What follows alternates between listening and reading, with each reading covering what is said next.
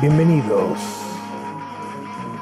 a este maravilloso podcast de Chile para el mundo. Con ustedes, Diego Cantos y Carlos Laporte en Hijos de Anim.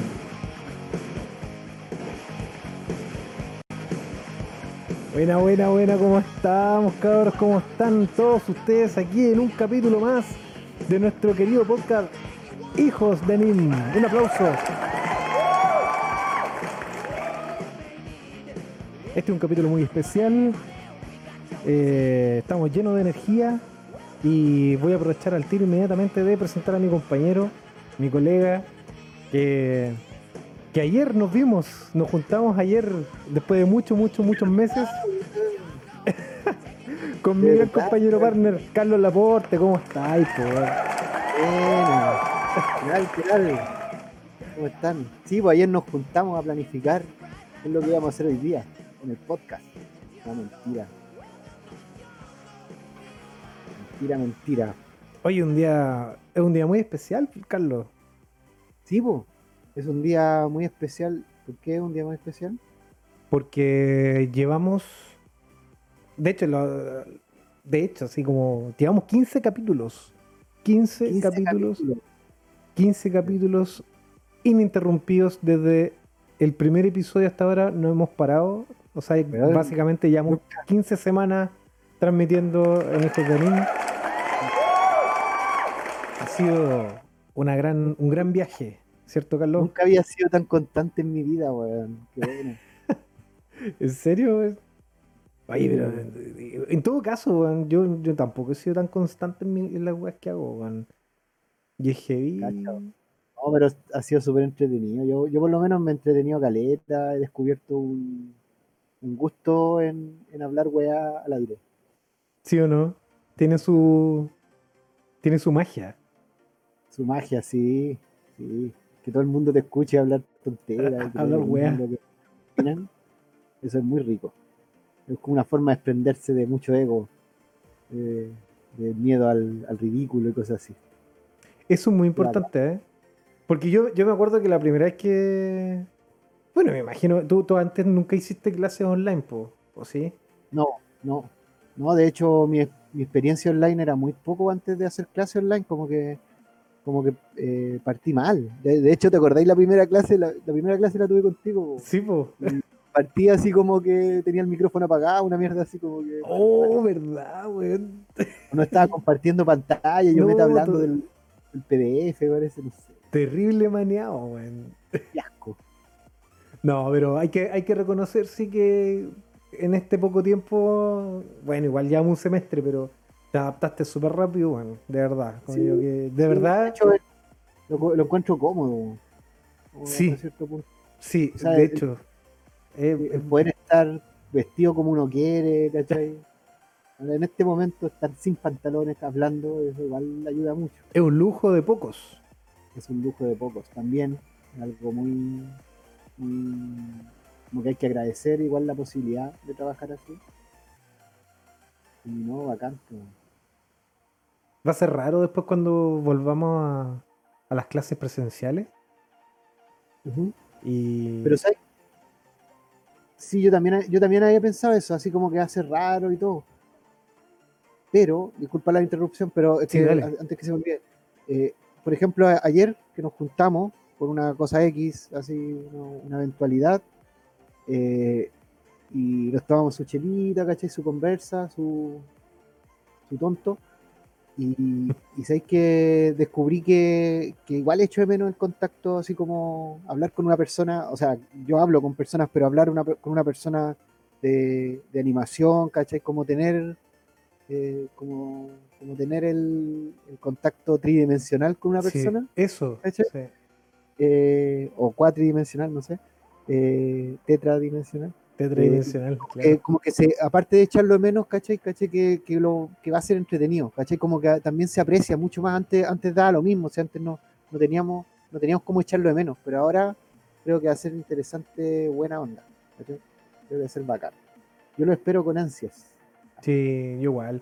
Bueno, igual ahora de a poquito, por lo menos, por, lo- por lo menos en Temuco creo que está un poco, un poquito peor. Igual está la cagá. ¿Para qué vamos a andar con weas? Pero, pero de ya de a poquito ya van a empezar a.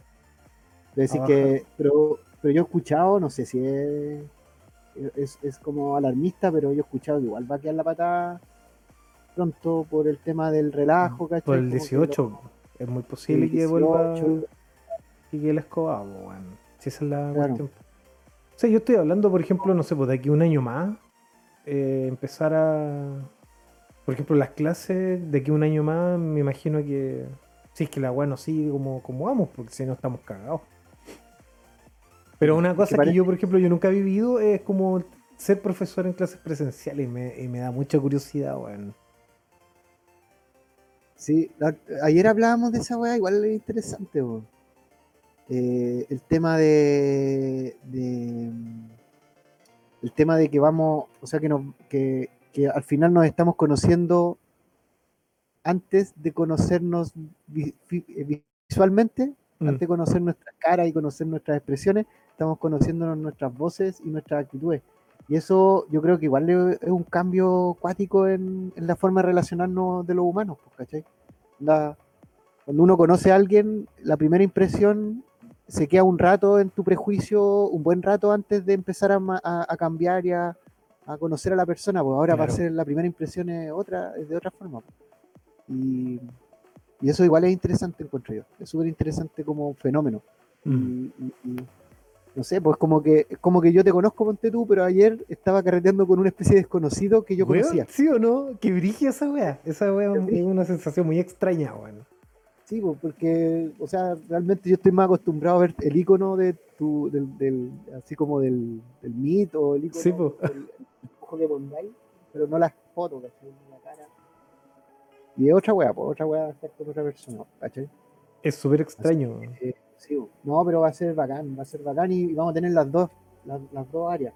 Igual animación, eh, hasta cierto punto tiene esa ventaja también como clase, de que, que podía hacer gran parte de las clases, como que los contenidos son súper tratables online. Sí, po. Entonces la adaptación igual no fue tan difícil, ¿cachai? me imagino de otras carreras debe ser súper complejo. así, Claro. Sí, bueno, otras Sí. carreras donde mucha, mucho del aprendizaje tiene que ver con trabajo de campo, trabajo práctico. Ahí es más complicado. Afortunadamente, el rubro de la animación, tanto en clases como en el mundo laboral, no se ve visto tan mermado por la pandemia. Y eso, en gran parte, es gracias a la tecnología y a la forma de trabajo, porque sí, si muchos dicen, claro, es mucho mejor, como varios de nuestros entrevistados mencionaron, que prefieren de repente el trabajo como en, en pres- en equipo presencial, porque tiene muchas ventajas, podéis solucionar temas más rápido, pero por otro lado, cuando no te queda otra, e igual está la posibilidad de trabajar remoto y el trabajo es igual de eficiente, ¿cachai? A nivel de Claro. producción. Y eso es una de las ventajas que tiene el rubro, menos mal para nosotros, porque por lo menos yo no me, no me he visto mermado en ese sentido. Es un privilegio finalmente. Sí, pues. Igual, igual por lo que he escuchado, yo también, sí, pues yo también opino lo mismo. Igual he escuchado de que, que igual hay gente que está, o sea, que, que tampoco es como que no le importa la animación, como que la animación igual ha sufrido con el tema del COVID y el teletrabajo, Claro, ¿cachai? sí, po. Lo que mucho menos.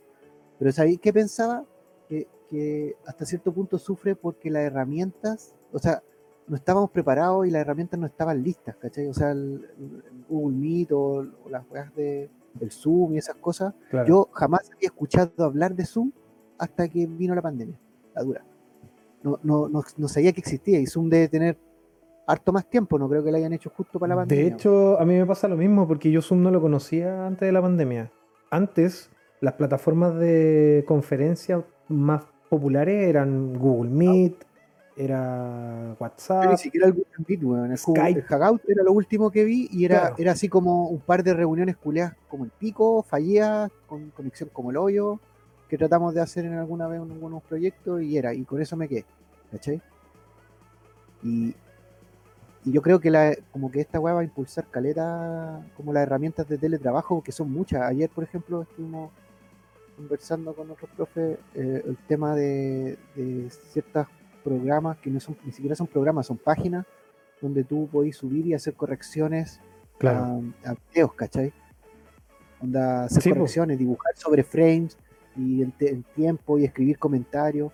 Y esa weá para el teletrabajo es bacán, Es pero bacán, sí. muy bacán, pero tal vez no todas las empresas lo usan, no todos están familiarizados con eso. Claro. Hay que hay que como manipular los sistemas de producción para que para que esto esto funcione así, pues, ¿cachai? Claro, hay eso- herramientas que no se conoce. Y debe Claro. ser en parte igual porque son herramientas nuevas. Claro. O sea, yo recuerdo que, el- de hecho creo que está, estamos vamos a hablar del mismo software, porque yo trabajé con ese software Ah, online para Renata. Cuando yo mandaba los capítulos, mandaba los planos, así como, no sé, pues, el, método era como, eh, tenía las poses y esas poses las exportaba en un video y la mandaba. Y después, cada plano tenía como su propio feedback, su- sus propias notas y cada nota marcaba el frame donde sucede y, y la persona podía marcar, dibujar encima de ese frame, ¿cachai? Claro. Entonces te dice no solo lo que tienes que hacer, sino dónde. ¿Y ¿Dónde está el error? Por ejemplo, no sé, po, que en el rig cuando yo movía el brazo, el brazo se cortaba, ¿cachai? O, o se levantaba un poco más de lo normal y marcaban con un círculo. Y, y claro, pues son herramientas que por lo menos a mí me sirvieron caleta porque con eso me ahorro una reunión, ¿cachai? Me O ahorro sea- tener que conectarme, estar como una hora hablando de, de las, de las correcciones cuando la puedo ver ahí mismo, ¿cachai? Sin necesidad de, de tanto y te ahorráis- cálculo. Por un lado te ahorráis la corrección y por otro lado como que la corrección queda a, a, a PW, ¿cachai? A, a prueba de hueones. Así Claro. como que, como Sí, que no, no, no podía hacerte el leso con la corrección y no hay malos entendidos, ¿cachai? Que eso es uno de los grandes problemas. O sea, a las finales, y, y- y encuentro también interesante el tema del, del teletrabajo, que, que termináis dándote cuenta que, que tú, que, que tu comunicación debe ser el, no sé, el 50% del el verbo, el habla debe ser el 50% de la comunicación real, ¿cachai?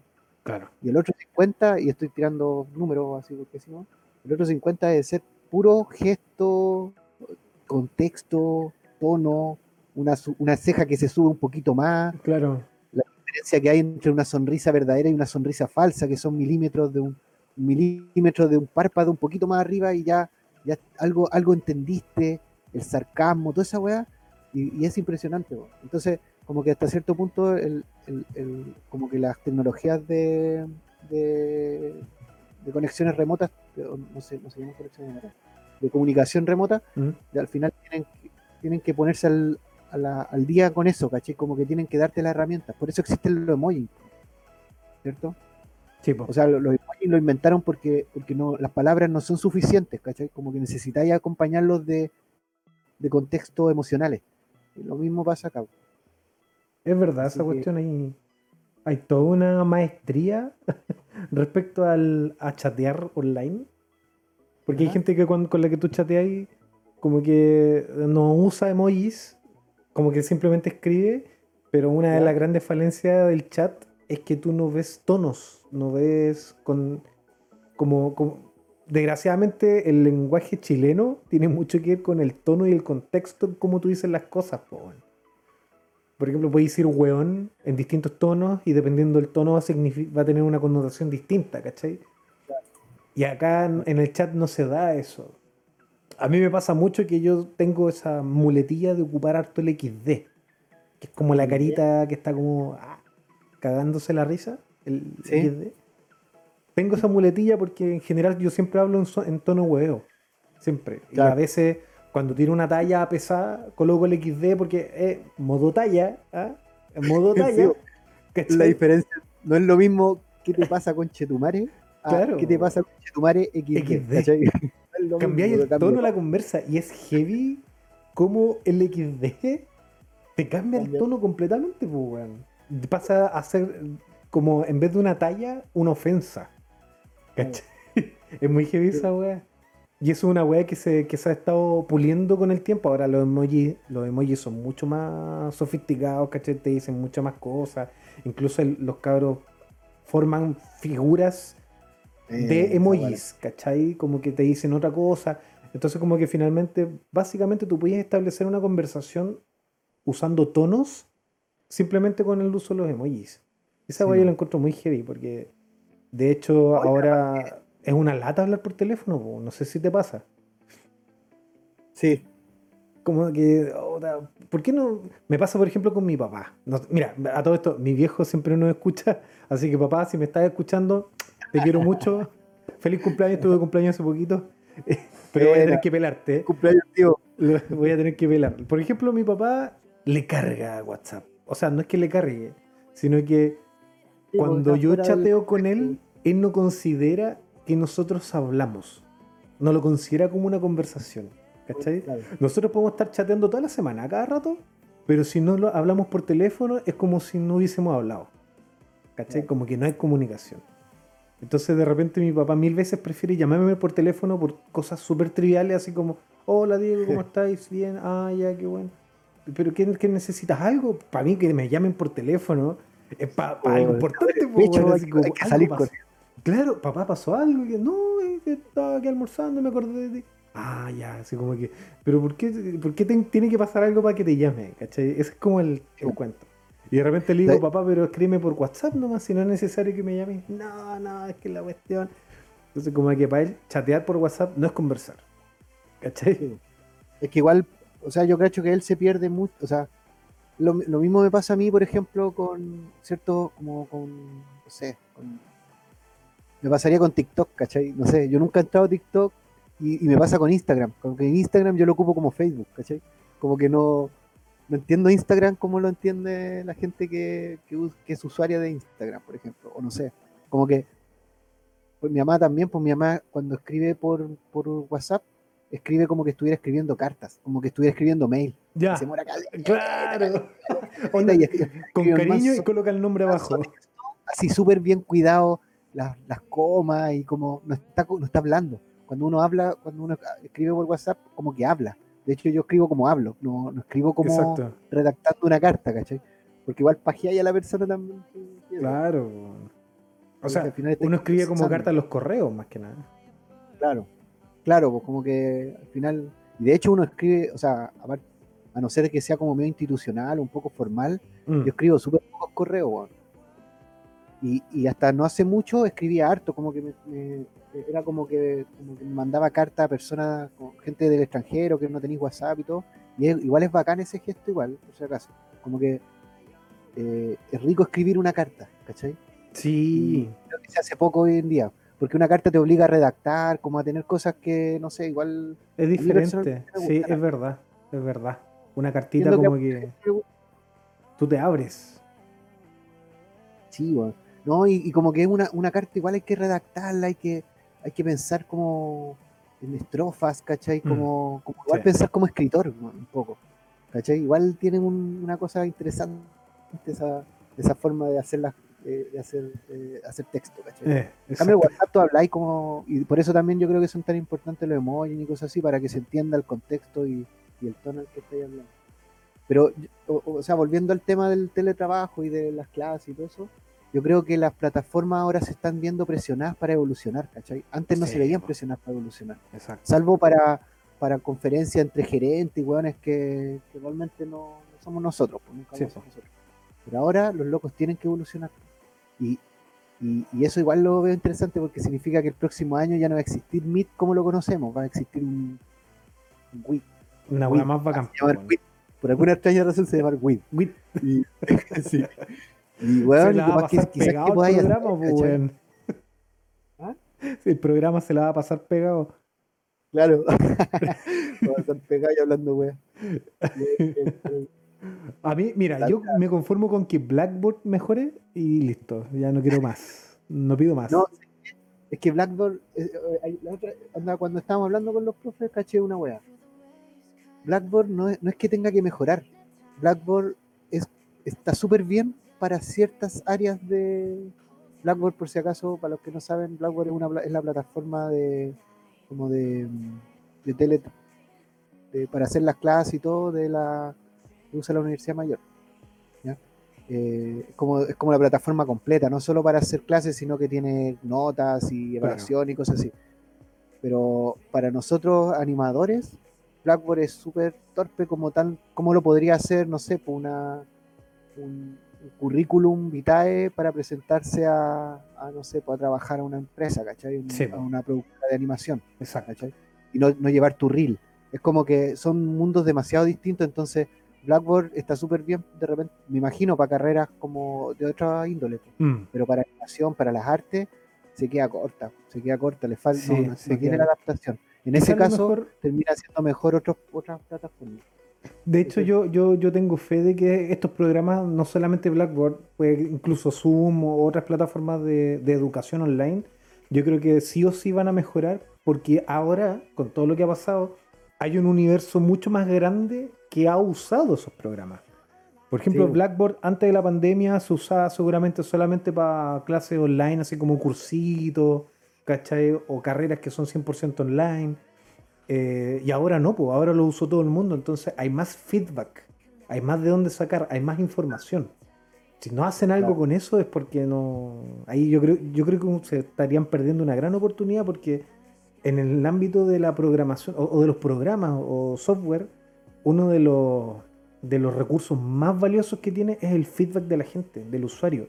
Porque lo que importa es que no importa el producto que tú saques, sino que la gente lo pueda usar ¿cachai? y sepa cómo usarlo.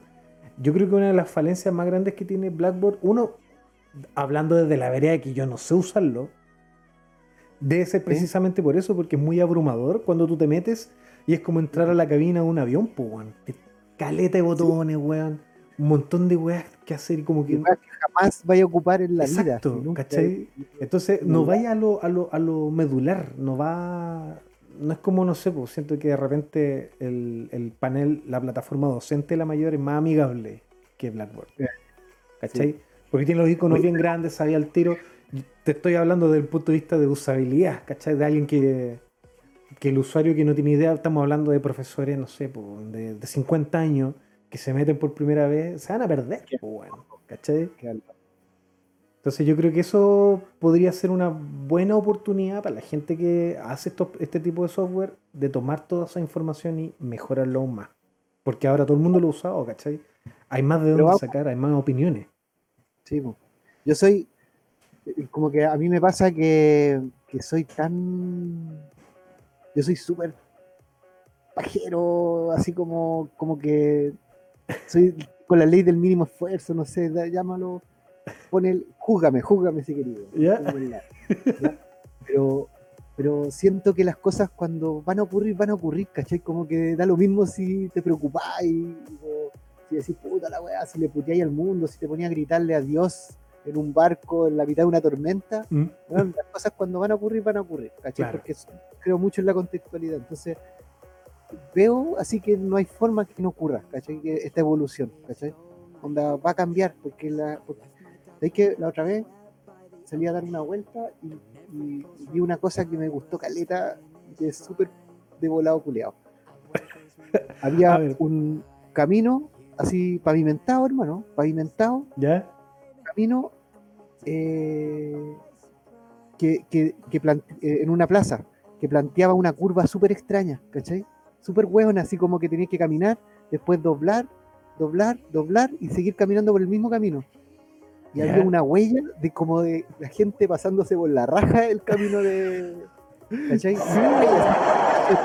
Es Así de pasto pelado así. Y tú decís, weón, eso es, ¿cachai? Como que las cosas ocurren porque somos fluidos, ¿cachai? Somos cosas que pasan. De Y- hecho, y- y- ese es y un- tú le decías que tiene que doblar y doblar y doblar. Cuando ve que puede seguir derecho, va a seguir derecho porque somos partículas, somos agua cayendo, ¿cachai? Hermano, eso es el mejor ejemplo de lo que es usabilidad y experiencia de usuario. Tú lo, tú lo has dicho. Es el mejor ejemplo. Porque finalmente el diseñador puede decir una cosa, pero es- esa, esa hipótesis que tiene el diseñador se tiene que probar. ¿Cachai? No es un axioma, no es yo pienso que así porque, no sé, pues, mis años de estudio, mi investigación han dicho esto, entonces tiene que ser así. ¿Cachai? Pero en realidad lo que importa no es lo que uno, o sea, uno tiene el conocimiento, pero también tiene que hacer el proceso e ir iterando y pivoteando qué es lo mejor para el usuario en particular, porque cada evento, cada cosa que tú haces va hacia un público objetivo y ese público objetivo no es el mismo público que tienen otros proyectos. Por ejemplo, en tu caso, eh, seguramente el buen que diseñó esa weá es porque no, porque la, la circunferencia le da un tono, que sé yo, así como medio chuper y que la weá, la horizontalidad y el paisaje. Y la gente le importa un pico, weón, ¿cachai? La gente quiere ir de un lugar a otro y la parte más práctica es la línea recta, weón, ¿cachai? Como, como dice la, como, dice el, como dicen los prisioneros, eres un artista y los indios no te entienden, si tú vas al guardia aquí no se vende. Claro. Si quieres occidental de segunda mano al final porque, porque muchas veces la gente dice, ah, pero es que son tan incultos en este país que no saben seguir las normas y la weá, pero si las normas no tienen sentido para la gente, ¿por qué chucha la gente va a seguir las normas? Onda, primero es hacerle que la gente tenga sentido a las normas. Exacto. Si es que tienen sentido realmente, porque también hay que cuestionarse siempre eso, si las normas realmente tienen sentido, porque las normas van cambiando según el contexto. Entonces, no sé por ejemplo, una gran diferencia habría sido, no sé, en vez de. Porque me imagino que ahí estaba todo pelado. Cuando, cuando la curvatura que tú dices eh, del pavimento, eh, la gente donde pasaba era todo. No tenía justificación entonces que el pavimento haya, haga esa curva. No, lo que sí había un paradero, era camino hacia un paradero. Entonces, claro, los locos cuando como que seguramente hay alguien que se dedicó a hacer la plaza y otra persona que se dedicó a poner el paradero. Y no estaban, como, no estaban conversando. Ya, por ejemplo, una, una, una, una buena opción habría sido, no sé, colocar eh, arbustos ahí, en ese paso, ¿cachai? Como que le estás diciendo, es un ejemplo, no, no, estoy diciendo que sea la, la manera óptima de hacer las cosas, como estoy eh, una opinión al voleo. Por ejemplo, arbustos, rosas, flores, ¿Cachai? Que uno, puta, te, mejora el ornato, digamos. Y segundo, sirve también de forma funcional porque evitas que la gente pase por entre medio. Una persona, e, en general las personas no van a cruzar un arbusto solamente porque se te pasa por la línea recta, ¿cachai? Si ves todo pelado, evidentemente que sí, pues bueno. Pero si tú quieres darle otra cosa, es como que siento que ahí pudo haber, pudo haber mejorado. Entonces la gente pasa como lo que pasó el año pasado, no sé si te acordáis, que hicieron como un jardín japonés en Santiago. Ah, puta. Sí, sí. ¿Cachai? y que mucha gente criticaba, ah, estos weones no tienen idea de la cultura y la weá. Y yo en un principio opinaba un poco lo mismo, pero después me puse a pensar, pero weón, la gente común y corriente no tiene por qué saber el contexto cultural de un jardín japonés, porque no todos tienen ese... También, si lo pensáis, ¿por qué tiene que respetar y valorar un jardín japonés si no estamos en Japón? No digo que está bien o mal, pero, pero tú, no le, tú no le has enseñado nada a las personas al respecto. ¿Por qué, por qué tienen que, por qué tienen que de la noche a la mañana así como decir, oh, qué bello, claro. voy a dedicar a meditar? Ni siquiera, la palabra meditar ya está, es, es casi como peyorativa, ¿cachai? Aparte de toda, eh, aparte se le ocurre en un lugar como Santiago, donde las áreas verdes escasean y donde las personas ven un, pedazo de pasto y se sienta a descansar, ¿cachai? No hace más calor que la mierda, ¿cachai? Y les pedía a, los cabros que al agua, sale. Entonces como que ahí hay un, hay un, ahí hay un tema igual que tiene mucho que ver con lo socioeconómico. ahí se ve que en realidad el arte asociado a ese jardín japonés en particular, porque hay otro, por ejemplo, en La Serena, que, es bonito y que, la gente lo cuida, pero es que el contexto es totalmente distinto. Acá como que finalmente el arte pasa a ser elitista desde un punto de vista. O sea, esa persona esperaba que todo el mundo fuese súper culta, ¿cachai? Y que valorara la weá. porque de hecho entrevistaron al loco que hizo ese jardín japonés y terrible ofendido, po. onda poco menos, ah, estos weones no saben valorar el arte, ¿cachai? Como que, what? Pero es que eso, eso es lo que encuentro acuático, como que eso no es una ofensa, po, ¿cachai? Decir, estos weones no saben valorar el arte. Claro, no, lo saben, ¿cachai? ¿Y qué? ¿Y onda? Claro, ¿qué? ¿Te enseñaste? ¿Tú hiciste clases? ¿Estás preocupado de esa weá? ¿Te, preocupa el tema de, educar en arte a la gente? Aparte que el arte, como decían, decir tú, siempre, siempre es elitista, po el arte es un. O sea, no el arte, el arte por lo menos de academia, el arte. Claro, las bellas artes. son eh, el, elitismo, pues el, ganador dice lo que es arte y, lo que no, ¿cachai? El ganador del, de la lucha social. Claro. Oye, quiero aprovechar de saludar a, las personas que nos están escuchando en vivo. Vicente Rey, siempre ahí presente. Brontastic, que está haciendo un gran dibujo del Tommy Rey. No sé si has visto la pizarra, Carlos, para cagarse la risa. Sí. Pero a nuestra. ¿ah? Hijos de anime personificado. Ese capítulo los tienen que regalar un. ¿Qué regalan en los 15? Yo nunca he visto esa weá. ¿Se hace aquí en Chile? Ah, Acá en Chile parece igual de repente como que lo hacen, weón. ¿Hace el tema de los 15 años? No, no, tan, no tan sagrado como en México. En México esa weá es como. Tiene que ser sí o sí. No, y hay todo un ritual que la niña tiene que ir con un chambelán y que no sé qué weá, ¿cachai? Como brigio. Acá, como que se hace una fiesta grande nomás. No, no es con vestido como se ve en la foto, pues, Acá como que es una justificación para tener una fiesta bacán nomás. Claro. Y es divertido porque en, Estados Unidos es a los 16, pues, los Sweet 16. Ya. Y es la misma pero, pero con un año de diferencia. No, no, ahí la, la connotación. ¿Y tú te, tú, te, tú te acuerdas de tus 15 años, Diego? ¿no? Yo cuando tenía 15 estaba entrando a primero medio, bueno, 2003, tengo entendido. No me acuerdo sí, estaba entrando en primero medio y ahí fue, para mis 15 años yo no me acuerdo, yo, no celebré mis 15 años así como una fiesta grande ni nada. A mi hermana creo que sí, recuerdo que sí, arrendaron un quincho y hicieron como una fiestita bacana y invitó a sus amigos y todo, pero para mí fue, como una fiesta más nomás. Y en ese tiempo no me, vas a, no me vaya a creer, yo hasta cuarto medio no tomé una sola gota de alcohol. Te creo, no te creo. Yo era, bueno, yo, debo reconocer que era terrible ñoño. En primero medio, yo era de esos weones que se abrochaban todos los botones de la camisa. ¿Hasta con la camisa dentro del pantalón, era, bueno, las profes me amaban, pues weón. Yo era súper ahueonado. Pero está bien, loco, si igual yo creo que la rebeldía está un poquito sobrevalorada. O sea, está bien, pero. O sea, yo, yo, yo empecé a hacer como, entre comillas, más normal cuando entré a la U. Porque obviamente ahí como que uno ve otras cosas, aprendí muchas cosas también. Eh, yo creo que en parte igual era porque estaba como en una burbuja informativa, como que me conformaba mucho. Y, y la U no, gracias a la U como que uno puede como esparcir su horizonte social. Puedes conocer otras realidades también. Y eso es es potente igual. eso, eso, es lo que normalmente pasa igual, yo creo. Como que al final uno hasta los hasta antes de entrar a... O sea, no sé si llamar la U, porque también podía entrar a trabajar, ¿cachai?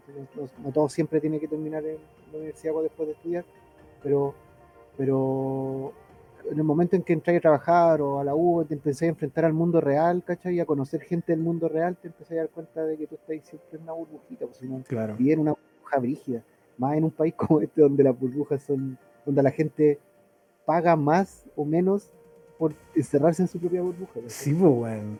Qué Oye, aprovechando que estamos viendo esta pizarra de los 15 capítulos, ¿cuál fue, Carlos, tú, según tú, cuál fue la, la entrevista que más te interesó, que más te pareció así como candente o bacán? Hoy no tengo idea. No, no me hagáis elegir, por favor, no. no. Mi personalidad no, no, permite esas cosas, Sí, yo la encontré todas bacanes. De hecho, eh, me impresiona, siempre me impresionó lo rápido que pasaba el tiempo mientras estábamos entrevistando. Eso es verdad. Sí. Me impresionaba, así como que de repente, oh, ya van a ser las seis y tanto. Así, yo loco. es bacán porque no era una sensación solo de nosotros, sino que también era de los invitados. Sí, y eso era muy bacán porque era genuino finalmente, porque era una conversación totalmente distendida que no era forzada. Eso. Tengan presente, cabro, y, y eso como que lo declaramos, lo firmamos ante notario, es que realmente nunca preparamos ningún podcast. Yo sé que ustedes dicen, no, estos locos deben hacer reuniones de pauta y deben preparar y tienen pautado y Vicente Rey un palo blanco, puesto que es uno de ellos que está ahí chateando. No, Vicente Rey existe. Es una persona de verdad. Sí, sí. No es un niño de madera, es un niño de verdad. un niño de madera que se le, le dio vida de repente. Y, y es verdad, pues, o sea, todo es como una conversación como que realmente no hubiéramos encontrado, ¿cachai? Y eso le da esta característica. Y el objetivo de este podcast siempre fue, una, entrevistar al proletariado de la animación, Exacto, Sí. para que todos nos conozcamos, para que todo el proletariado se conozca. Y por otro lado también es acompañar a esos millones y millones de estudiantes y trabajadores que están trabajando hasta altas horas de la tarde, de la noche, Sí. porque dejaron todo a última hora. Aguante cabros, aguanta cabras, aguante cabres. Sí. Igual, igual eh, quisiera también hacer una mención a propósito de, de lo que dice el proletariado de la animación. Eh, agradecer a todos los invitados que vinieron a, a cada uno de los capítulos. Fueron personas muy bacanas que compartieron experiencias, incluso algunos compartían experiencias bastante íntimas que se abrieron de una manera súper natural y eso de verdad es valorable y es bacán porque finalmente eh, dar, la, dar la posibilidad de que, no sé, como tú dices, que invitar a gente que, que está tras bambalinas dentro de los proyectos de animación es como hablar con uno mismo, ¿cachai? Y se da eso, esa dinámica muy bacán y por lo tanto la confianza que, que- que- que nos dieron eh, al compartir muchas cosas, sus pegas, sus frustraciones, su- sus logros, digamos, ha sido bastante enriquecedor a nivel de, no solo de podcast, incluso a nivel personal. A mí me sirvió caleta este, esta plataforma, así que un agradecimiento a todos los invitados que han estado aquí en Hijos de sí. Esta weá parece como graduación, ¿no? Oye, eh, estoy escribiendo en la pizarra lista de los invitados, pues tú podés revisarlo para que los vayamos poniendo así como Ya, créditos. po, pues. vamos, vamos, los vamos a ir escribiendo al tiro. Déjame revisar acá. Tengo todos los capítulos. Oh, llegó la, la, la persona que habías invitado, Carlos. Buena, buena, Ya invítala la, nomás. la vamos a aceptar. Ya tenemos invitada, tenemos invitada especial. Aquí va. Sí. ¿Aló? ¿Maruita? Ah, Buena, Maruita, ¿cómo estáis? muy bien, ¿y ustedes? Bien. Oye, no es, no es necesario cámara porque como que no transmitimos camarita, para que te mejore la- el tema internet. Igual fue un Ahí estamos. fue bacán verte después de tanto tiempo. Se me había olvidado la cara ya. Sí, ya- ya. Cara de computador. Claro, Somos voces. somos como voces, Dios. íconos, ¿Como Dios o como esquizofrénicos? claro. ¿Qué tal? Aquí, pues bien, estamos acá al aire. Como que llegué a interrumpir la transmisión. Sí, ¿Qué, qué quieres? Ah, Denme todo su dinero, sus claves de la, de la cuenta. No, yo te, o sea, yo te quise invitar porque, mm, o sea, una estamos haciendo como un capítulo ya medio de cierre de temporada, ¿ya? Llevamos Ya. 15 capítulos, este es nuestro capítulo número 15, los 15 años, ¿sí? le decimos. ¡Wow! Felicitaciones. Muchas gracias. Mira. Nuestro quinceañera. Constancia, Tú- qué Ah, te, te presento, disculpa, te presento a Diego. Diego es eh, profesor de animación y animador también de acá de Temuco. Oli. Oli, Oli. Bueno, Mucho gusto, Diego. María, mucho gusto. Soy el peor anfitrión, güey. el gusto es mío, Diego. Eh, aprovechemos, rompamos el hielo ya que estamos en vivo. Eh, si te pudieras presentar, María, eh, ¿cómo te prefieres que te diga? María Graciela, Maru me dicen. Maru, ya. María, Maru. María Graciela, mira, depende de la reunión. Sí. Ah, perfecto. Ya. Para En los este caso, amigos, Maru, sería, para los sería cercanos Maru en, en este, en este Sí. escenario. Así que, por favor, di, cuéntanos, ¿quién eres tú, Ay. Maru? Dejen presentarse sola. Eh, soy Maru, ser humano. Eh, también soy productora ejecutiva de un estudio de animación que es Marmota Studio. También soy dueña de una empresa que se llama Era Management, que hacemos gestión y postulación de proyectos y comunicaciones. Y además, profesora de dos universidades, eh, que es la mayor, pero en Santiago, y en la Santo Tomás. Eh, hago los ramos de producción o producción ejecutiva, principalmente. Wow. Buena. Wow. Sí. Un aplauso para Maru. Oh, Pero también ahora estoy de estudiante, por eso no me pude integrar antes. Pero bueno, para hacer clase hay que estar aprendiendo constantemente, Sí. ¿no? ¿Qué estás ¿Cierto? estudiando? Eso es lo más bacán de hacer clases. weón. Sí. Oye, ¿y ¿estáis haciendo clases en la Santo Tomás? Sí, empecé hace un par de añitos. eh, me invitaron a, a tomar los- algunos ramos de producción y ¿En animación? ¿O en Sí. otra? en animación. La estuve- Marianita, Sí, estoy con la Mariana y ya, pues, en tu nombre. Ha sido linda la experiencia ahí en la Santo Tomás porque eh, son cursos más grandes, eso sí, que los de la mayor. Eh, también tienen otro perfil, pero es increíble la capacidad creativa de todos los cabros. Sí, no, sí, Yo sí. me- Oye, felicidades a todo esto por la por lo que hicieron en el videoclip de La Princesa Alba, salió súper bueno. Wow, tiene dos millones de visualizaciones. Ayer me No, llegó y fue como. buena, maravilloso.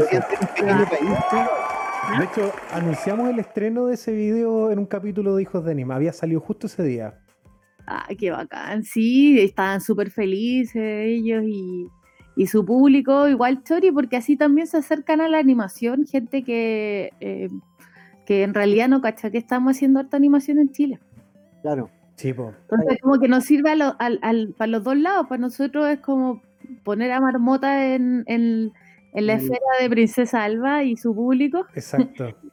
Y también al revés, po, como Claro. nosotros tratar de vincularnos con otras industrias que son complementarias. Sí, Exactamente. pues lo bacán es que, que al final igual son, o sea, aquí se hace animación y se hace animación, buena animación también, porque como que existe siempre ese como ese atado de, de- de admirar admiración, admi- admirar animaciones de otros lados. Claro. acá hay un, si bien está, en- está surgiendo, está tal vez comparado con otras industrias en pañales, pero acá se hace buena animación y hay muy buenos profesionales y, Claro. y, y- y- y potencialmente nosotros con el Diego, bueno, Maru, tú no lo sabes, pero tú estabas, nosotros te fuimos a buscar un tanque criogénico, tú estabas, tú estabas, estabas congelada, llevas harto tiempo congelada, ya, ha pasado mucho tiempo y tu memoria está modificada todo el rato, ¿ya? pero ¿qué, qué- qué año, ¿en qué año veníamos? Se me olvidó, Diego. No, eh, mejor no decirlo para que la gente no le explote la cabeza. 25, ma- en serio, en 25 años más la animación va a ser, eh, va a darle el, el- el sueldo a Chile. Sí. Va a ser, va a ser, va, va a ser mucho más importante que el cobre. La industria de la animación va a ser el Encuentro banco del futuros, co. me encanta. Justo hoy día estaba viendo un libro sobre eso. ¿En serio? Sí, Sí, ah, porque- pues, que era como la construcción de paisajes de futuro. ya, Son unos cabros teóricos que se dedican a, a diseñar como las estrategias de futuro de las empresas. ya, En el libro ellos plantean que el futuro no es como que esté destinado, sino que uno eh, tiene que diseñar cómo quiere que sea. claro, Entonces, eh, como que ahí habían hartas herramientas para poder hacerlo, pero lo más interesante es sacarse ese mito como el futuro de lo que viene, como lo que va a pasar, como, como que ya está escrito, porque en realidad uno lo está escribiendo, pues, Claro. o sea, nosotros, ¿cachai? La sociedad completa.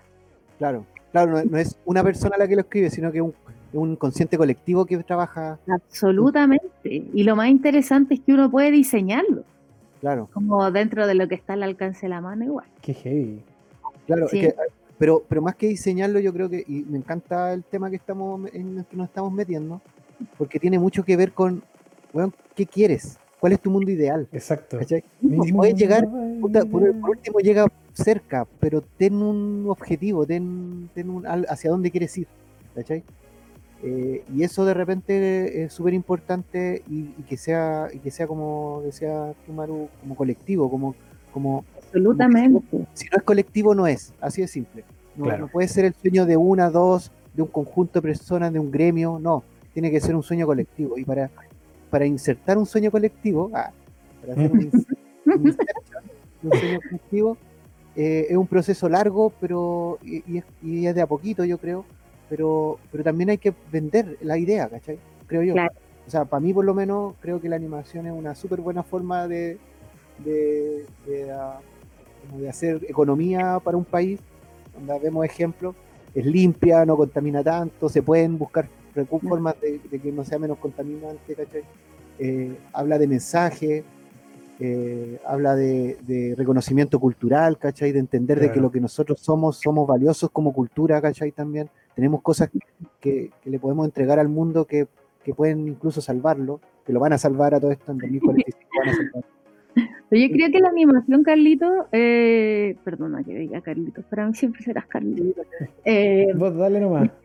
Yo creo que efectivamente va a acaparar una gran porción de las actividades que realicemos y otras que no sabemos que existen todavía. Oh. O sea, nosotros en 25 años, Maru, Maru, disculpa, Ajá. disculpa, tú no sabes que existen, nosotros con el No, ya po. sabemos, pues si nosotros ya pasamos por eso. bueno, ustedes que están en no el futuro lo saben, pero la generación beta que viene después de la generación alfa que recién tiene cuatro años, los betas que recién están naciendo, Generar- tiene el nombre, qué bacán. Sí. Es que está la generación Z, que son los chicos que tienen como 12 años, 13, 14. Después viene la generación alfa, que son los que son preescolares ahora. ¿Cachai? Que los va a marcar el COVID todo el rato, yo creo.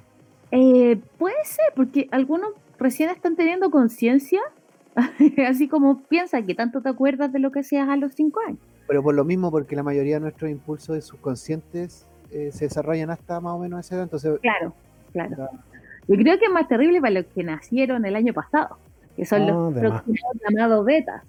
ya. que básicamente en términos de conducta se ha estudiado un montón de que hacia dónde va eso y ustedes como están en el futuro supongo que lo viven.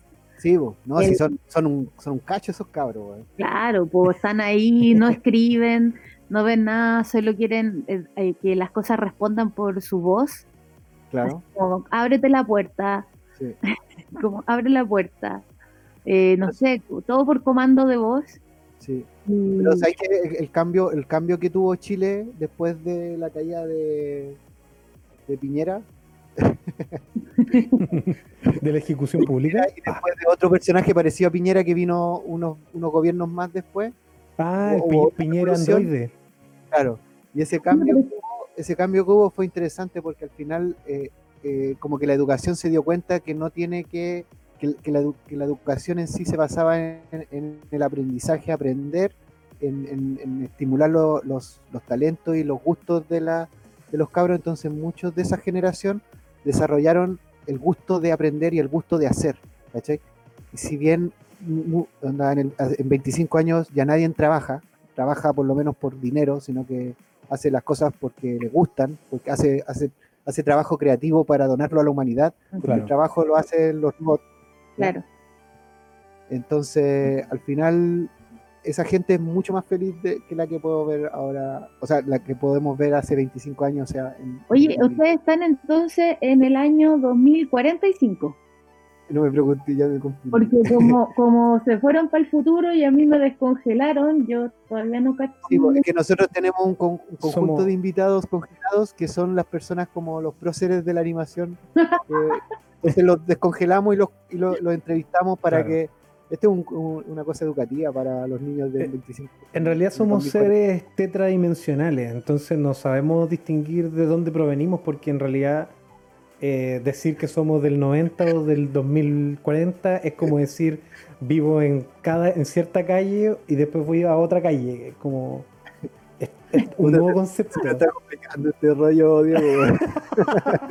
Pero yo no entiendo porque en el fondo tiene, tiene su símil en este mundo tan digital y tan Claro. rápido que efectivamente estáis hablando con alguien en cualquier parte del mundo. Sí, De hecho es muy heavy porque da lo mismo. Porque en el- ahora en no hay sea, tiempo. no nos viajar en el escuchan tiempo no se puede. ¿Cachai? No, pues, viajar no en el puede. tiempo al pasado no se puede, pero sí al se pueden futuro. enviar ondas, se pueden enviar mensajes a través de internet, porque internet no tiene tiempo, ¿cachai? Se mueve a un nivel cuántico donde puedes como manipular. eh, Entonces técnicamente Bueno, ahora en teoría sí, sí tenemos comunicación con el pasado a través de las estrellas. Ah, ustedes Ah, dicen, mira, sí, pues tienes toda la razón. Pues. sí, pues, las estrellas toda no la hablan razón. del pasado porque Sí. Oh, Dios. que es comunicación directa del pasado, Ya. llegando recién. Exactamente. Eh, la- la la Maru acaba de ganar el concurso. ¿Quién está fumando marihuana mientras? Bueno, Maru, felicitaciones. Pero ¿cachai? Porque llegar al futuro, al pasado, al no tiempo, por lo tanto, Claro. Einstein tiene la razón. Einstein tiene la razón. Ondas gravitacionales, weón. Hay, una persona, cuando salió esa noticia de, las ondas gravitacionales, un loco en Twitter publicó un, así como un ejemplo de por qué es tan relevante esta weá. Y lo asoció, las ondas gravitacionales las asoció con los peos de los dinosaurios. Es como si nosotros, humanos del siglo XXI, detectáramos el olor del peo de un tiranosaurio rex. ¿Cachai? Y a raíz de eso, sacar información. Es como. Con eso, weón, me, me- me explotó la mente porque ahí caché la relevancia que tiene haber descubierto las ondas gravitacionales, po, porque son. Porque al final son las ondas gravitacionales son las ondas gravitacionales que quedaron después del Big Bang, o algo así. Claro, Claro. también, po, y porque, porque son ondas que generan cuerpos extremadamente grandes que viajan a una velocidad extremadamente veloz. Entonces se Claro. genera una especie de curvatura en el espacio-tiempo y esas ondas gravitacionales llegan Ah, ya, ya. Al planeta y se pueden detectar, pero es una detección ínfima, ¿cachai? Ya, ya. entiendo. Bueno, es impresionante. Para eso la animación es tan importante, así ayudamos a la gente a entender las cosas que estamos hablando ahora. Oh, Oye, no ¿sabes hueveo, no hueveo. Me caíste bien, Maru, me caíste bien. toque. podcasts que así como de ciencia brígido que se apoyan caleta en animación, caleta. Sí. Y si no fuera por eso, yo no, no nadie podría entender lo que dicen, porque realmente son de difusión de ciencia acuática, o sea, estamos hablando de, no sé, explicando Claro. lo que es un muón, no sé. Oye, llevar esto al, al- a la a la yo le digo infinitud, pero creo que esa palabra no existe. El- a, a las inmensas, eh, infinitas posibilidades que tiene la animación, yo creo que es algo único, sí, independiente de la Sí. técnica, como poder materializar algo audiovisualmente, obvio, eh, que puede ser cualquier cosa, o sea, como un concepto abstracto o una explicación muy práctica de, un- no sé, de un manual de uso de algo, yo lo encuentro maravilloso. oye Maru, tú- ¿Mm? tú igual me lo, cont- me, lo, has- me lo has comentado, pero me gustaría que lo conversaras con la gente que nos está escuchando. Eh, ¿Tú por qué estás en la animación? Buena pregunta. ¿Cómo, cómo llegaste? tu historia de superación, así que. tú- Ya les digo la verdad La o verdad, lo Rosa. políticamente correcto. No, la verdad, aquí- La, Ya, la- la, la verdad, la verdad, la verdad La es pulenta. que, eh, bueno, a mí siempre me gusta un poco la animación, pero yo no dibujo, no animo, tampoco sé tanto de cine anima, no sabía, ahora sé mucho, pero an- Mm. no, no tanto, pero bueno, no sabía mucho. Y pasó que eh, a mí siempre me gustó la gestión de proyectos innovadores cosas chorí. Y yo estudié audiovisual, pero te juro que nunca agarré una cámara, porque lo mío siempre fue gestar proyectos, ¿cachai? Yo así ponte tú, audiovisual y artístico. O sea, yo Sí. hacía, eh, gestionaba, ponte tú, unas performances raras, una experiencia inmersiva, ¿cachai? Como que hacía cosas extrañas y me entré a trabajar a Canal 13. Ya. Y ahí me di cuenta que me gustaba el área ejecutiva, totalmente. Y que me gustaba viajar. La cosa es que los cargos ejecutivos en los canales de televisión eh, son como pocos y para sacar a alguien es como que tiene que morir, ¿cachai? Y como yo no soy muy asesina, dije, chuta, para hacer lo que me gusta, creo que no va a poder ir por esa área. Y se vio que en ese tiempo llegó un proyecto muy bueno, ¿te acuerdas, Carlito, en el que se trabajó durante varios años? Pero no llegó a nada al final. Oh. Eh, me llegó un proyecto que se había ganado un Corfo y necesitaban a alguien en producción. Y cuando vi un animatic de ese, el animatic de ese proyecto, es como que me enamoré. Así como, ¿qué es esto? Lo dejé todo, todo. estamos, estamos hablando de Gori, ¿cierto? Sí. Ah, ya. Yo me acuerdo que, pero con el concepto y todo, y el Sí, equipo, sí. y estaba también talentos impresionantes como el de Enrique Ocampo y cosas así. El Nicolet también estaba. Y, y nada, yo dejé todo. Renuncié, dejé el canal. eh, ¿Escupiste, la- las botas de tu, de tu jefe? No. la verdad es que no, jamás haría eso. No pide a nadie, la verdad. Ya. No es mi estilo. Ah, pues, Eh, pero, pero ya sí, la pero sí eh, dije, bueno, acá puedo, fa- eh, falta, falta gente que ame hacer esto, que es la, que es la gestión, que es la producción, Sí. como yo lo amo, porque es algo que yo amo, y, y en el fondo eh, eh, eh, apareció como un complemento. Entonces ahí me uní a esa empresa que luego que, quebró, se desarmó completamente y en esos años aprendí mucho, viajé para muchos mercados, eh, levantamos recursos, hicimos cosas y bueno, fue una primera experiencia que, de la que aprendí un montón. Y ahí yo cada vez mientras más veía cosas de animación, mientras más me acercaba y aprendía, más me enamoraba de la técnica. Hasta que llegué a, vincularme a un nivel más profundo y, nada, después cerré esa empresa, pero como yo no soy animadora, ni tampoco soy ilustradora, ni nada, siempre supe que mi rol iba a ser ser una bisagra entre lo artístico y, lo comercial, por así decirlo, o lo financiero, o lo fome, como le dicen otros. y, ahí me di cuenta que había una empresa que era Marmota Studio, que había partido un año antes y que nos habíamos conocido como empresa amiga. Y yo miré, miré así como a mi alrededor y dije, no, este, esta, es, este, esta, es mi empresa. Esta es la que la va a llevar en el futuro. Y, estamos hablando del año 2014, o 2015. Y bueno, ahí yo le dije a los chicos que quería formar parte de la empresa y me integré como socia, en realidad mi empresa, mi empresa es la socia de Marmota. Y ahí empezamos a desarrollar un montón de cosas, yo empecé a estudiar más y, también a generar planes fuera de Chile, ahí, cachamos que acá no había posibilidad de hacerlo rentable en ese momento, así que empezamos a explorar mucho, mucho, mucho eh, eh, Latinoamérica, Estados Unidos, Europa, Asia. Y claro, se dieron las dos cosas, que, que era mi amor por la multiculturalidad. Mm. necesito vincularme con otras culturas y conocerlas, una curiosidad que sale de lo más profundo. Es maravillosa esa wea. El amor por los Excel, las matemáticas, las estrategias, que esa, esa planilla, esa, sensual planilla Excel. Te juro, ese, ese momento en el que todo calza. Sí, que, en el momento en que la cifra y todo, todo calza. Yo te juro que son momentos de placer máximo. te sentáis con una copa de vino, un coñac. Claro. Y al mismo después que termina el Excel se fuma un pucho. Claro, y al mismo tiempo tener las maravillosas conversaciones creativas que tenemos con, el equipo. O sea, independiente de que yo me encargue de la parte como financiera, dura y de relacionarme con clientes e inversionistas, eh, también formo parte de los proyectos creativos y tengo que estar mirando tendencias y estar cachando para dónde va la micro y opinar y, de hecho varias ideas que han salido de nosotros, o sea, que están en, por ejemplo, en el videoclip también participé en, en, la parte creativa. ¿Ya? Pero especialmente en la parte donde uno da ideas y después eso se materializa. esa es la parte más rica de todo el... Claro, cuando, cuando te sentáis así como, ya nos vamos a la bola. Entonces, eso, ¿cómo lo iba a obtener a otro lado? ¿Cómo lo iba a obtener adentro de una empresa ya estructurada y súper central en lo comercial que no tenía ninguna posibilidad Me imagino en un canal de televisión no tenéis posibilidad de esa. Es que podría ser, pero tendría que tener mucho poder para hacerlo.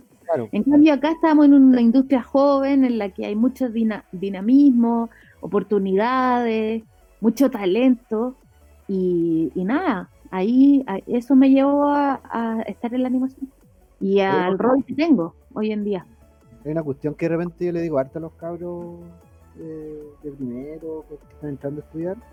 Es como esa sensación, que, tengan claro o que, o que tengan esa sensación, ese sentido de como de los pioneros, como como de estos como colonos que viajaban en carreta a espacios, a lugares así desconocidos para ir a, ser los primeros en colonizar el lugar, ¿cachai?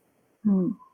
Eh, como que en ese sentido, como que como decís tú, como es una industria relativamente joven, porque como industria, como industria sí se le está poniendo industria hace relativamente poco, ¿cachai?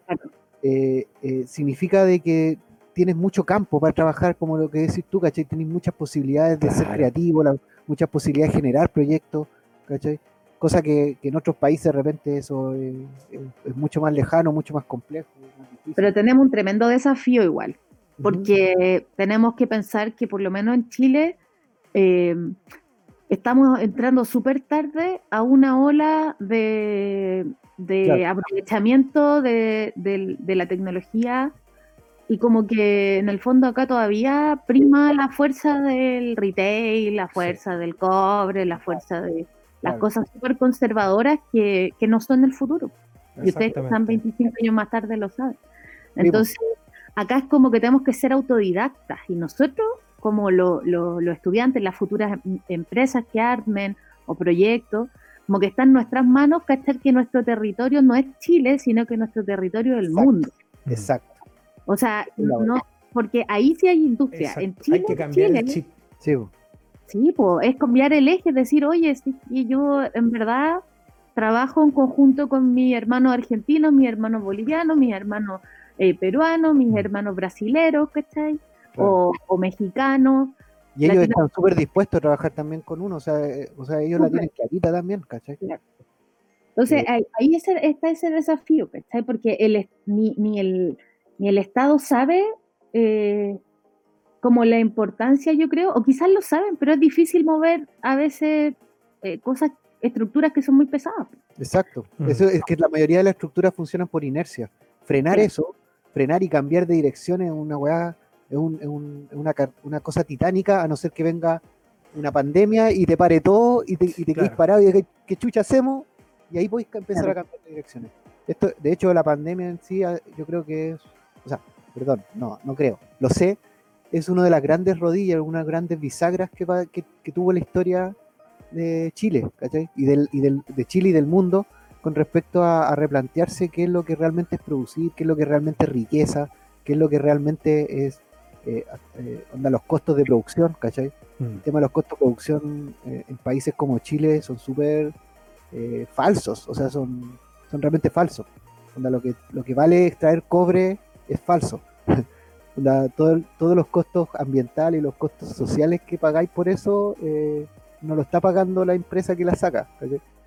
Y, y- y hasta cierto punto nosotros eh, como que nos vamos a dar cuenta de eso gracias a, a un evento como este. Y tenéis toda la razón, también tengo toda la razón, como que como que tenemos que ser súper conscientes que esto es una región, que, es- que esto es el mundo, que habitamos un mundo, no habitamos un país, Claro. Exacto. y que, y que y- pero, pero, ah, pero, pero, pero, también tenemos características territoriales, como que lo que hace que nosotros seamos chilenos no es la patria, no es el concepto patria, no es esa cosa ficticia que, que se le saluda la bandera para el 18 y la cueca y es nuestra territorialidad, es nuestro clima, es nuestro, es donde estamos, es nuestra cultura. Claro. La cultura, exactamente. Eso- Claro, y eso muchas veces no somos capaces de verlo, porque no lo vemos como algo especial, lo vemos como algo normal. Y eso le pasa a todos los pueblos. Yo creo que los japoneses deben verse súper normales con kimono. sé, me imagino yo tú dices, "Oh, la weá normal, ¿cachai? Oye, pero por ejemplo, dato freak. Eh, nosotros, eh, en- como les decía, estamos entrando súper tarde a lo que significa esta cuarta revolución tecnológica, donde la animación obviamente tiene un, un lugar súper importante, al igual que los videojuegos y todo lo que es la Oh, gamificación. sí. Pero, por ejemplo, hasta a nivel eh, como, como de educación, ustedes saben que, por ejemplo, en China, el total de niños que tienen en este momento un, un CI o un, ¿cómo se le dice? Como, como una capacidad intele- intelectual. ¿Cómo se Mm. mide? ¿CI es o no? Sí, No coeficiente intelectual. Ya, el total de niños que hoy en día, por ejemplo, en China, tienen un CI más alto del promedio, básicamente no superdotados, pero mucho más alto que el promedio, es mayor que toda la población de niños que tiene Estados Unidos, por ejemplo. ¿Ya? Y en India están naciendo también, y no digo que los niños sean más inteligentes, sino que es como para medir la cantidad de gente que hay en el mundo Ah, y para medir la, la como dónde, dónde están estas inteligencias, dónde están repartidas, ¿cachai? Mm. China y la India tienen más, de- eh, la Más mitad del planeta, por lo tanto, la capacidad intelectual y creativa que hay allá es mayor o es igual al, al como es más grande que lo que pueden tener las grandes economías hoy en día. Mm. Y eso nos dice mucho sobre el potencial que tienen todos estos territorios que no están como, como en el centro de este, de este universo planetario, Claro. que es Estados Unidos, que Europa, que en, el, en general es donde se está mirando. Sí, po. Pero acá en Latinoamérica no lo hemos medido. Pero es posible que tengamos cifras muy similares a las que se puedan analizar en China o en otros lugares. A lo que voy es que esa inteligencia está repartida por todo el planeta. con las mismas capacidades y obviamente no todos tenemos la misma oportunidad. Claro. Es que Pero yo creo que por ahí va la cosa también, como que la, o sea, yo creo que hasta la persona más humilde, Carlos, hasta, hasta la persona con la menor educación, con una oportunidad, un papel y un lápiz, puede Exacto. crear y puede mostrar que su inteligencia vale, su Exacto. creatividad vale. Y Son que eso es lo que va a pasar, eso es lo que va a pasar en el futuro, pues Maru. Al final Claro. lo que va a pasar es que como la educación va a cambiar, no va a cambiar para mejor, en el sentido de que va a entender de que, que no- los humanos no son piezas de una máquina industrial que produce dinero, ¿cachai? Por lo tanto tienen que aprender mucha matemática y muchas cosas técnicas para aprender esto. De- entendió que el humano en sí, el objetivo de la educación es, eh, es desarrollar al humano en su, en su integridad y en sus capacidades. Por lo tanto, eh, la, la educación va a estar enfocada en, en, en cómo desarrollar la- los talentos, entre comillas, de todos, porque todos tienen talento, todos, todos los humanos tienen talento, Todo. porque todos los humanos les gusta algo y si lo hacen, les gusta, lo hacen mucho, y si lo hacen mucho, se desarrollan capacidades, buenas capacidades. ¿cachai? Y eso tiene que ver no con, con inteligencia genética ni con el país donde viví, yo creo, yo creo que tiene que ver con, con la forma en que, en que es tratado en su vida. po, ¿cachai? Yo cacho que cuando dicen, no, el pro- cuando esa- esas viejas fachas de que tomando once que dicen, el problema es que lo- los chilenos son hueones, el, chil- el- el chileno es una mala raza, no sé, y ese tipo de cosas, es porque es porque realmente esas viejas, que son, que para mí ellas son las malas razas, eh, al final ellas no saben que, que todos los chilenos, o sea, toda la gente es inteligente, es súper inteligente.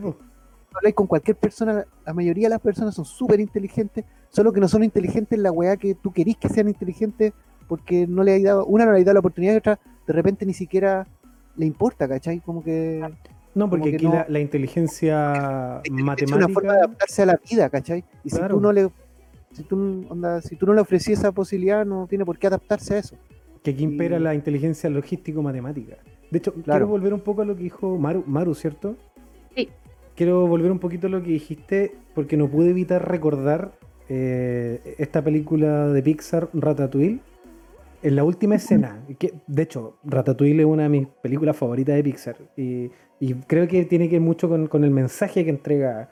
Cuando, cuando llega este crítico, una vez que ya comió la comida del ratón y todo, y se dio cuenta que el ratón era el chef, en la crítica puso una frase bien interesante y es que él nunca estuvo de acuerdo con la frase que decía el chef Gusteau, que era cualquiera, cualquier persona puede ser un gran chef, porque él no consideraba que era real esa frase. Entonces el weón dijo, no, él sí tenía razón. Efectivamente, no todos podemos ser grandes chefs, o sea, porque no todos podemos serlo, pero sí un gran chef puede provenir de un lugar muy humilde, puede provenir de un lugar muy alto, puede provenir de un lugar muy bajo, no importa de dónde venga, ¿cachai? Como que ese, ese giro me hizo entender un poco de que efectivamente, claro, no todos podemos ser grandes ingenieros, no todos podemos ser, no sé, grandes animadores o grandes productores, pero sí un gran ingeniero, un gran animador, un gran productor puede provenir de cualquier lado. Si Claro, es que se dan las necesita de todas opciones. maneras un entorno Exacto, o la inspiración o las condiciones. Y eso, Eso es, eso es es. claro, todos tenemos un potencial, pero tenemos que reconocer que hay muchas personas que, y de hecho yo creo que el decir, oye, en Chile no hay puros hueones, tiene que ver con que hay mucho, y tengo que reconocer, que, pero, o sea, yo, yo no creo que sean hueones, pero yo creo que hay mucha gente que no ha tenido la oportunidad Mm, de desarrollarse adecuadamente, en, en muchos sentidos claro. de tener inspiración, de tener acceso a la cultura, de tener acceso a una buena educación. Y eso Educación. termina haciendo un poco como que, te- que al final te, te puedan meter como, como gato por liebre. pu. Claro. Es que esa es la weá, po, Que hay gente que básicamente no le queda otra. Educación emocional, imagínate, una persona con educación emocional es como la wea, como ciudadano capitalista, ¿cachai? Onda, una persona educada emocionalmente es un súper mal consumidor, es un súper mal, onda, es una persona que vota con conciencia, una persona que, que, que está preocupada de lo que hacen sus políticos, es todo mal para la gente, o sea, para un sistema que funciona en base al, al- al- a, la, a la desidia de, de, de su, de la gente, ¿cachai? Mm, claro. como que no, no están siendo incentivados. Bueno, esto igual es como, como que... Pero el otro día, por ejemplo, decía, escuché a un profesor decir que el ser humano tenía tantas capacidades eh, con las que nacía, potenciales, que por ejemplo las guaguitas de la prehistoria, que no hablaban y andaban como ugo, ugo, ugo, eh, si tú las hacías nacer acá, eh, iba a ser un niño eh, normal como cualquier otro, ¿cachai? Porque, porque al final la, la potencialidad está en, la socialización, somos seres gregarios, Claro. Crecemos con eso y también con lo que está pasando en nuestra época.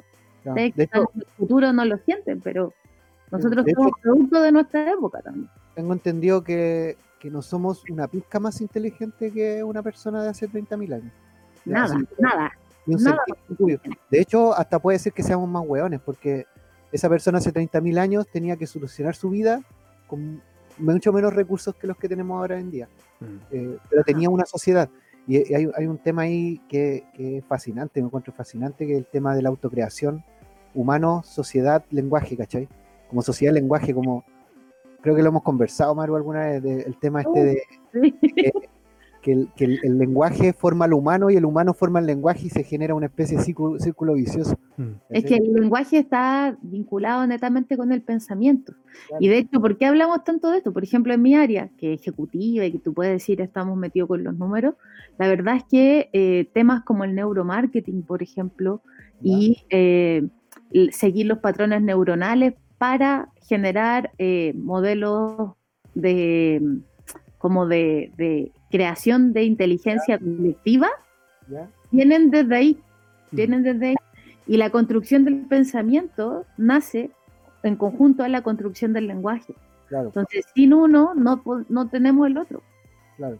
Claro, el lenguaje es la, la forma en la que pensamos. Claro, lo cuático es que también lenguaje, o sea, lenguaje llevado el- el- al- al- extendiendo el significado de la palabra. eh, no la- palabras necesariamente, la lenguaje en general. claro, la animación también es un lenguaje. la- el cine es un lenguaje, eh, lo audiovisual es un lenguaje. eh, nuestro, nuestra forma de comportarnos, la danza, todas las artes son una forma de lenguaje. Eh, Bueno, y súper importantes también para desarrollar el pensamiento crítico y los que nos hace realmente humanos, que es la creatividad y eh, la expresión. Claro. ¿Cachai? claro. Son cosas que solamente el ser humano puede realizar. Mm. Exacto. O sea, bueno, O sea, eh, a lo que voy es, es lo que nos hace humanos, nuestra capacidad creativa, nuestra capacidad reflexiva. Es que a veces no, ahí ya, los animales tienen muchos sentimientos. ¿Ah? es que ahí me voy en bolón porque yo creo que son las cosas que nos hacen humanos para los humanos. ¿Cachai? Como Ah, que sí, obvio. el humano es el único que puede detectar que eso es humano. Porque los otros animales deben vernos saltar y hacer weás que no entienden y, y dicen, ah, bueno, es loco, se van. ¿cachai? Pero eso es para, eso es para otra, otra fuma. Eso para claro. No, no nos queda tanto. No. Hay que conseguir. ¿Y tú qué, qué opinas, Maru, qué va a pasar ¿Respecto a cuál de todos los temas? de la animación, así como con respecto al, al cine y la animación en, en este contexto? Porque yo por lo menos he especulado, eh, hemos especulado harto en este podcast Sí. el tema de con el tema COVID y el tema de esto no va no esto va, a- va a generar como una especie de herida en el inconsciente de las personas creemos nosotros y va a incentivar mucho el tema del el teletrabajo por lo tanto esa, sen- esa situación de trabajar con otras con otros países va a hacerse mucho más fácil más accesible y, y- y también como que la animación está súper bien posicionada con respecto al cine por ejemplo con la el, el contenido la, la gente al estar más encerrada necesita más contenido está demandando más contenido y la animación pareciera que es más fácil hacer contenido en, en pandemias o en, en estas circunstancias así que en el que para el cine. Claro. Tanto eso yo creo que es una consecuencia circunstancial. Sin embargo, creo que lo que realmente nos podría, obviamente que puedo estar súper equivocada, pero creo que lo que realmente va a impactar en nosotros es que esto nos obligó a eh, realizar la- los cambios tecnológicos y, la, y los cambios como, eh, la- como lo, lo que se llama como la transformación digital, como que nos obligó. Sí, Entonces, por ejemplo, de repente tenía una señora que está a punto de jubilarse, pero que todavía trabaja en un colegio, que decía, oye, soy re mala con el computador y ahora está haciendo clase online. Y aunque no quería, aunque había resistencia, aunque Mm. creía que nunca lo iba a necesitar, tuvo que aprender. Sí. Y muchos estuvimos dos o tres meses dando jugo con el Zoom y con el Sí. Hangout y con los Meet y, y ya, pero ahora todos se peinan con la cuestión. Entonces Imagínate los millones de aceleró, ¿cachai? Aceleró un proceso. Y Claro. para mí esa eh, va a generar cosas muy interesantes hacia el futuro, pero en términos conceptuales yo creo que hay dos cosas que hay que considerar fuerte. A ver. Primero, que es la inteligencia artificial. Como que de Sí. verdad en Chile el tema no se toca y es, es Sí. lo que realmente está construyendo futuro, está construyendo negocio, está construyendo eh, demasiadas cosas hoy en día. Sí, Y, lo, y por otro lado, creo que eh, la creatividad, más que la animación incluso, porque es posible que después los software nos permitan animar de manera súper fácil, Claro. y puede que en realidad casi de lo mismo conocer el manejo del software. Puede que Claro. lleguemos a ese momento en el que lo que vamos a hacer es contar historias quizás animadas. Y, y Y ¿qué hacer arte en la animación. contar esa historia, lo que, lo que ha permanecido desde la antigüedad, desde, desde que aprendimos a hablar hasta ahora, es nuestra capacidad de contar historias Exacto. y la creatividad va a permanecer. Entonces, si tú me decís, yo miro, no, a- no a 20, a 50 años, yo creo que probablemente la técnica de animación va a ser mucho más fácil de realizar, probablemente no, vaya no vayamos a tener que estudiar animación, quizás vamos a tener que estudiar cosas que no sabemos que vamos a necesitar estudiar porque todavía no existen. Sí. Entonces, entonces, sí creo que la principal consecuencia para efectos de nosotros como miembros del sector de animación eh, positiva, obviamente visual, hizo visual, visualizar el potencial de la animación a toda la industria audiovisual. Mm. Todos los, todos los- todos los animadores se llenaron de pequeñas peguitas o pitutitos de alguien que no pudo realizar una grabación y lo va a resolver audiovis- eh, con animación. Claro. Eso es, es interesante porque pone en valor el trabajo del anima- del- de los animadores. Es muy Exacto, interesante eso. A largo tú- plazo, Sí, dale, a mí a continúa. largo plazo es la es que inevitablemente ya todos tuvimos que digitalizarnos, Mm. empezar a comunicarnos de manera online de- eficientemente y empezar a abrir nuestras fronteras para el teletrabajo. claro. Exactamente. Es muy relevante lo que tú dices porque finalmente eh, la creatividad, porque la animación es un medio, eh, así como lo es, no sé, pues, la- lo audiovisual o incluso la pintura, la ilustración, sino eh, la creatividad es, es relevante fomentarla, cultivarla, porque es lo que te da la chispa para poder hacer todo lo que uno hace en el ámbito del arte. Cómo tú expresas una idea, un concepto, cómo quieres contar algo. Y eso es lo que se debe cultivar. Yo estoy muy de acuerdo contigo respecto a eso, porque claro, en el futuro, capaz, no sé, pues, hayan hologramas que imiten la realidad, que la animación 2D puede que ya esté obsoleta, ¿cachai? O que sea ya vintage. Y entonces finalmente como que uno tiene que ir evolucionando. Pasa mucho con, con la programación. O sea, puedo, lo, lo digo desde mi background de programador. Uno aprende a programar en un código en particular, pero después de unos años ese código pasa a ser obsoleto. Es impresionante el obsoletismo en la programación. Y uno tiene que estar constantemente aprendiendo nuevos códigos, pero que usan los mismos principios. El cómo tú llevas a cabo una tarea, cómo das una solución a un problema en particular, es ahí donde está la, la pega real, finalmente. Y pasa lo mismo con la creatividad. Yo estoy muy de acuerdo. Yo creo va. que el software va a quedar, o sea, yo, yo me imagino que aquí, por ejemplo, a los próximos 10 años, no creo que tan lejos, yo creo que en los próximos 10 años vamos a tener software que van a realmente facilitar mucho Sí. la pega.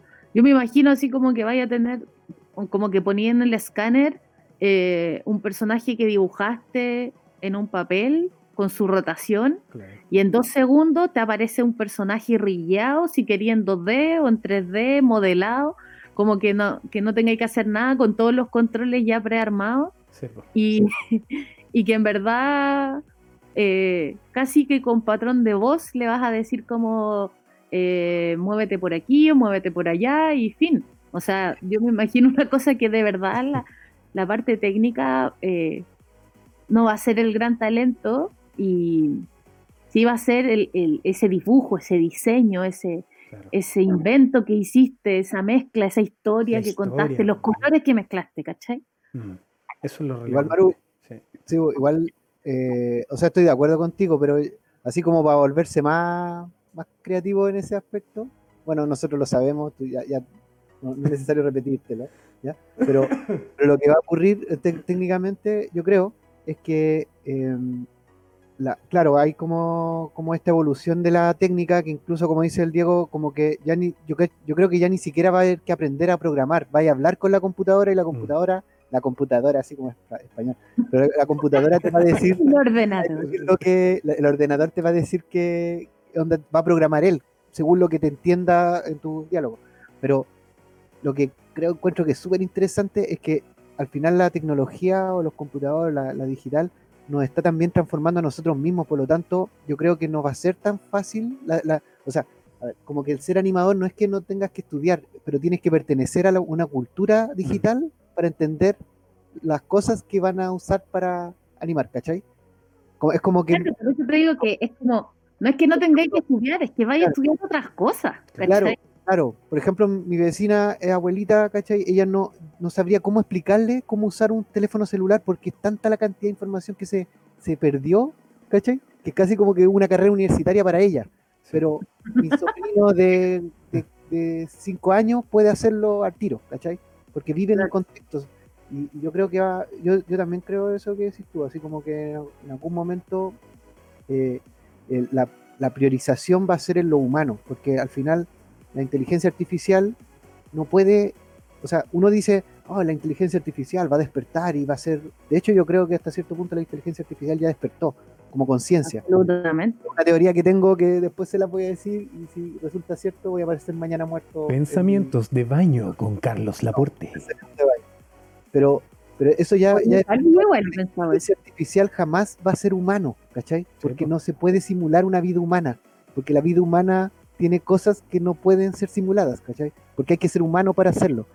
Porque somos animales, entre comillas, donde siempre lo hemos sido producto de una evolución gigante que no se puede podéis simular, podéis hacer pensar, podéis, pero, pero yo creo que no se puede. Y en ese sentido...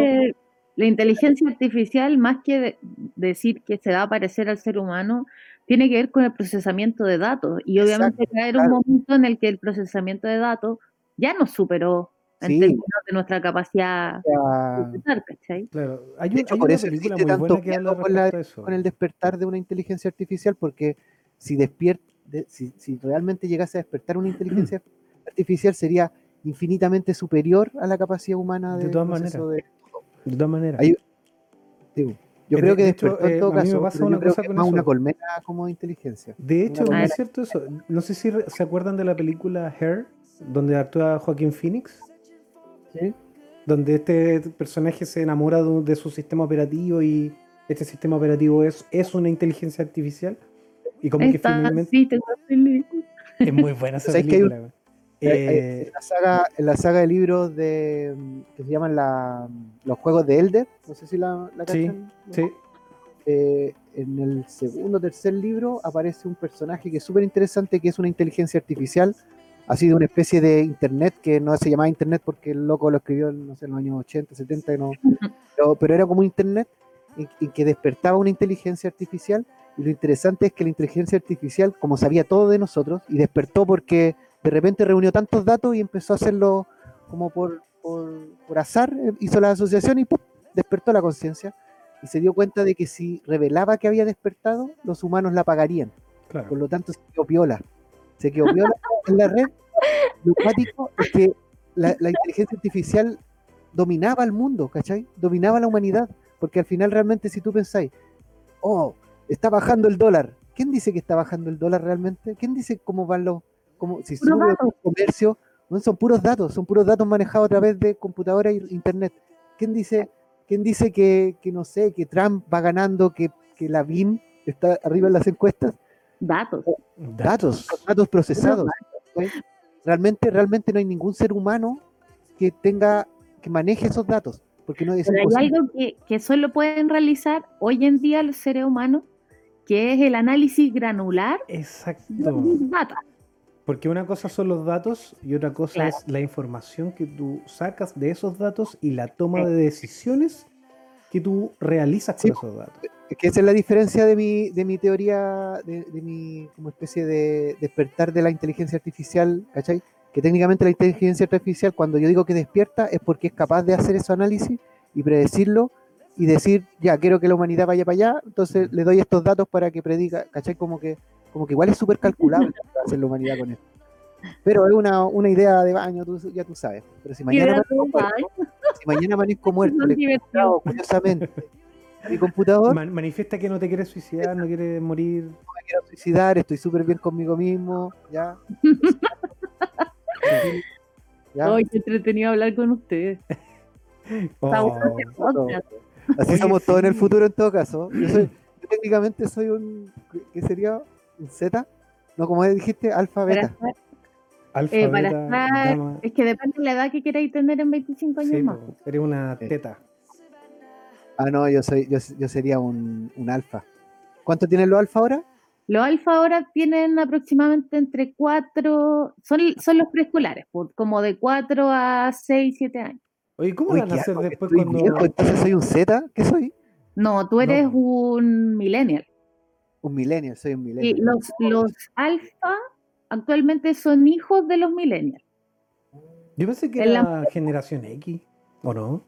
La generación X es la generación sí. que creció en los 80, ponte tú. Sí, yo soy Ah, generación X. O sea, mi, mi alter ego, el, personaje que yo juego en en este siglo es generación X. Claro, pero estáis seguro porque en el Sí. fondo eh, la adolescencia del- de la generación Z se vivió en los 80 y en los 90, como el, el auge de su vida, por así Ah, decirlo. o sea, yo, La soy Z. X. La generación X. Los millennials en el fondo Sí, son millennials porque eh, somos millennials, porque estuvimos al medio, como Claro. que no, nuestra identidad se formó en el momento en que cambiamos el milenio. No, yo soy, yo soy Z, Z, Z, Z. Ya, Digo, mi- Z mi- la- el- Dragon la Ball que viene. Z. Z serían O como sea, perdón, no, soy, soy, mil- soy X, soy X. Ey, Eh, que no porque mi un huevo en X. juventud fue el 80-90. claro. Eh, es como empezaste a pololear en los 80, en los 90, eres generación X. sí. Ah. Mi primera. mi Pololeos primera- empezaron después del 2000, eres millennial. Sí. Vamos, soy millennial. Bueno, yo me puse a pololear a los 30, así que no, mentira. Solo para quedarte. Claro, Solo para convertirme en millennial. Soy Bueno, la generación Z claro, que- está dando sus primeros besos. po. Claro. Ahí Ay, están ahí juventud, oye. la juventud. Y los generación alfa están viendo monitos de preescolar, pues están viendo el Discovery Kids, están viendo eh, mucho YouTube, eh, Claro. hablan con Siri más que escribirle y más que tocar la pantalla, eh, le piden cosas, algunos no saben hablar, así que tocan. No, en realidad los que no saben hablar, que son, serían los beta que están recién naciendo, ellos serían la generación que, que en teoría va, va a nacer con otra, con la cuarta revolución tecnológica. Claro. Que Brigio cada vez nos parecemos más al mundo feliz con, catalo- con catalogándonos como con números, con letras Ah, ¿verdad? Sí. Los Epsilon, Oye, los alfas. ¿Mm? Sí. Oye, y dentro de ese análisis generacional, ¿dónde queda? Porque estoy súper convencido que la mayoría del mundo no es occidente y no está frente a un computador, no tiene una pantalla, Mm. ¿Cachai? Son personas que viven onda, en condiciones súper distintas. Ya. Eh, esos análisis, cu- cuando hablamos de esos análisis, estamos hablando del análisis así como a nivel de, de, De globo. de globo. De hecho, lo que está pasando, especialmente con la sociedad emergente, es Ya. que eh, esta aproximación a lo digital no viene desde el computador, sino que viene desde el celular. claro. Entonces, hay cabros que no saben usar el teclado. Claro, muchos. Y en especial, por ejemplo, eh, en los países que eh, empezaron a desarrollarse, entre comillas, ¿ya? porque el- en, en términos tecnológicos, eh, especialmente en Asia, en, en la India y en China, que son las mayores poblaciones, en África también, es que al final la gente su primer contacto tecnológico, especialmente los jóvenes, fue a través del celular. Y eso cambia varias cosas. Por un lado, el mundo touch. Por otro lado, la necesidad de velocidad y datos eh, como conexión a Internet. Y algo que nosotros no nos podemos beneficiar todavía es que muchos de ellos, de esos países como más emergentes todavía, recién se están conectando a la red, por lo tanto ya están instalando antenas 5G que tienen que instalarse físicamente. Y eso está a puertas de darle a esas personas una, un acceso y un nivel de conexión que es inimaginable. y las sociedades que instalamos o que se instalaron el Internet anterior y anteriormente, estamos súper amarrados a una red física que es súper caro cambiarla. cambio, ellos ya están instalando eso y el acceso que dan los celulares, que, ah, que, primariamente, o sea, tú puedes decir el lugar más pobre y alejado del mundo, y te lo digo, no sé, ponte tú, yo tengo una tía que vive en una parte muy pobre del Congo, y de todo lo que es la África subsahariana o las partes más pobres de la India o de China, igual tienen acceso a un celular, ¿cachai? Eh, pues, los, chinos, los chinos ingresaron a esos países que no, no eran de interés para Occidente los chinos ingresaron ahí, ¿o no? Sí, pero es que la economía china se disparó en los últimos 10, 20 años, pero con cuática. Eso significó que eh, sus, sus integrantes empezaron también a, abrirse un poco. No, ni siquiera tuvieron que abrirse a Occidente.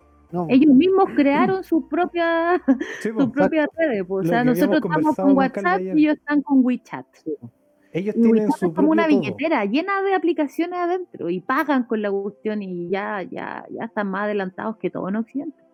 De hecho, cuando anunciaron que Google no iba a trabajar más con Huawei, Huawei ya tenía su plataforma con aplicaciones lista. Era como.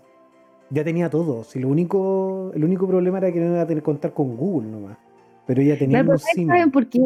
Porque eh, Trump dicen, o sea, ¿por qué dicen que Trump le tiene tanto miedo, tanto miedo a que eh, las potencias chinas o rusas o lo que sea mm. eh, tengan tanto acceso a los datos? Es efectivamente por la inteligencia artificial, porque la inteligencia artificial se alimenta de datos. Y por ejemplo, el reconocimiento facial, que es una de las últimas como preocupaciones requiere, mientras más caras vea, con más caras se vaya alimentando, más fácil es poder reconocer esa cara luego en un video o en alguna cámara de vigilancia. O sea, cualquiera de nosotros que se haya hecho esas fotos con orejita de perro, cualquier weá, ya... Sí. No, las aplicaciones que te hacen viejo, que te cambian de género, todo, todas esas aplicaciones. Entonces, ¿qué pasa? Que, que, claro, y nosotros mismos le dimos esos datos a la red. Mm. ¿Y qué pasa? Que, que, por ejemplo, empresas detrás de TikTok como Tencent o, o, no sé, los mismos de WeChat y todo eso, son unos magnates gigantes que están trabajando con esto y están mucho más avanzados. Y en términos de vigilancia, eh, claro, pues Trump de alguna forma como que le asusta que eh, los chinos tengan más información de la gente de Norteamérica que la que tiene Norteamérica sobre los chinos. Claro. Entonces, eh, eso es no es Aterra. Eso le aterra porque la inteligencia artificial se alimenta de eso. Pero sé que igual, eh, eh, o sea, te, encuentro toda la razón, y me pero me parece así como asqueroso. Porque al final realmente no estamos hablando de personas, estamos hablando de poderes ¿Sí?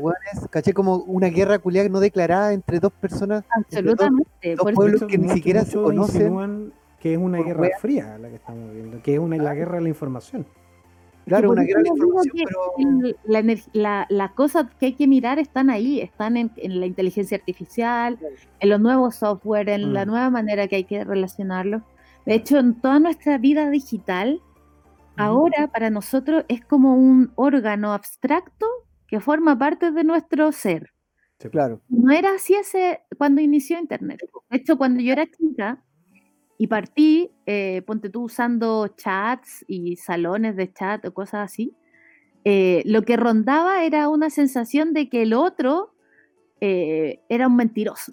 o que está, podía suplantar la Claro, identidad claro, de alguien y ahí era Sí. peligroso hablar con alguien, Claro. mucho más peligroso juntarte con alguien. Así como...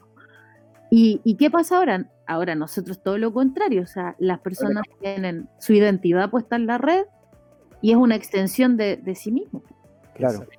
Entonces, ¿hacia dónde va a caminar eso? Uh, No, y es agilado. No, historias de viejo de ahí. ¿ah? Pero es agilado la forma en que uno, la forma obsesiva en lo que, en que uno tiene contacto con el celular. O sea, eh, y, y fue muy rápido, fue muy rápido, fue muy rápido. De repente, en un- de un año para otro, yo ya estaba así mirando, no sé, tres, cuatro veces el celular, WhatsApp. Ahora sin WhatsApp no te podéis contactar. Si necesito ir a algún lugar, necesito verlo en GPS, ¿cachai? Como Y que ahora imagínate ahora estoy una necesitando. guagua que acaba de nacer Claro, que va a crecer con Claro. dos padres que están hiper conectados y quizás una hermanita o un hermanito que O sea, yo- está subiendo datos para todos lados. Imagínate qué, qué- cómo ve el mundo esa guagua ahora. yo viví la mitad de mi vida sin celular, ¿cachai? Onda, yo pasé de, de mi, de mi vida, la mitad, yo nunca tuve un celular, nunca caché internet, ni una wea. Y ahora, imagínate una persona que no que nace en un mundo que no que, que siempre existió y todo esto. Y, y que lo más probable, o sea, la velocidad con la que avanza esta wea igual es brígida también, porque el próximo año pueden haber cosas que ni siquiera me imagino ahora, ¿cachai? Y como tú dices también con, con el tema COVID, esta wea va, a- va a acelerar el, el proceso, de hecho. Ser. Ya lo aceleró. Sí, eh. pues. De hecho. De hecho, ya la tecnología viene acelerando hace harto tiempo atrás. Uno, uno ahora no se da tanto cuenta, pero si, si te fijáis, el hecho de que igual es un tema marketing y un tema mercantil, el hecho de que los celulares vayan renovándose todos los años, prácticamente, es como, no es solamente desde un punto de vista de mercado de que tenéis que renovar el celular como desechable, desechable, sino que de verdad hay una cierta evolución respecto a las tecnologías. Eh, de aquí a 10 años vamos a tener weas que en este minuto, como dice la Maru, ni siquiera sabemos que vamos a necesitar. Eh, Me de parece repente- fascinante. de Te repente vamos a descubrir, no sé, puede que nos podemos teletransportar y los niños que nazcan en esa época no van a concebir la vida en auto. ¿Cachai? Como, ¿cómo Oye, pudiste ¿No en vieron auto el vida? Tesla? O sea, de, wea de Tesla. de. ¿Vieron el cohete? Sí, Ese que se, se estaciona solo. que va, que se, que promete hacer un viaje desde Nueva York a Shanghai en media hora. Me- Ah, ese, media hora. Media hora. Sí. Ah, O sea, la- cruzáis la mitad, del- o sea, una hora para dar la vuelta al mundo. Básicamente es como un misil tripulado. claro. Sí. Yo lo encuentro heavy. Es heavy metal. a mí me preocupa así que, que, o sea, como que cada cierto tiempo la humanidad se, se incandila con caleta de avances tecnológicos muy bacanes, pero se le olvida que está dejando la zorra en el planeta. La zorra con mayúscula, o sea, como cada cierto tiempo veo así como que viene una onda así como verde, pero después como que se nos olvida, como que nos acostumbramos y empiezan a aparecer, no sé, como que Es igual como me... que eso ya es, inherente en el ser humano, Carlos. Sí, bueno. Esa weá es No sé, inherente en el ser humano. Es que, siento que la, mucha de la conciencia está, está siendo filtrada con el lavado verde de las empresas. El, el Pero ¿sabes qué? Las empresas, no y esto O sea, influye, pero no. Es parte Ya, ser humano. Piensa tú, por ejemplo, en la weá del coronavirus, po, en el mismo, es el mismo proceso. Primero hubo una alta, igual es, es culpa de los medios. Primero hubo una, hubo una alta preocupación, después hubo un valle, caché como que, ah, ya esta weá no va a pasar. Después volvió a haber otra preocupación más y ahora estamos volviendo a bajar. Es como, eso lo extrapoláis a nivel global, a nivel, no sé, ponte tu cambio climático y es la misma wea. Como que, como tú dices, pues estamos encandilados con la tecnología y toda la wea y de repente nos preocupamos. Después vamos a volver a encandilarnos con otra wea y así. Y siempre me ha sido así. De porque, hecho, por ejemplo, reciclar es viendo- terrible difícil. es, es es difícil. Pero Es tú cachai que al final, por ejemplo, en Dinamarca, la última vez que estuve en Copenhague, vi la planta de procesamiento de basura que eh, allá nadie recicla ahora, porque reciclar resultó ser más caro y tenía una huella de carbono más grande que eliminar los desechos por otra vía. Y lo que hicieron fue generar un, como una especie de fábrica que no sé qué hace con la basura, que la termina convirtiendo como en abono Mm. y, y tira vapor al aire. y no emite ningún tipo de...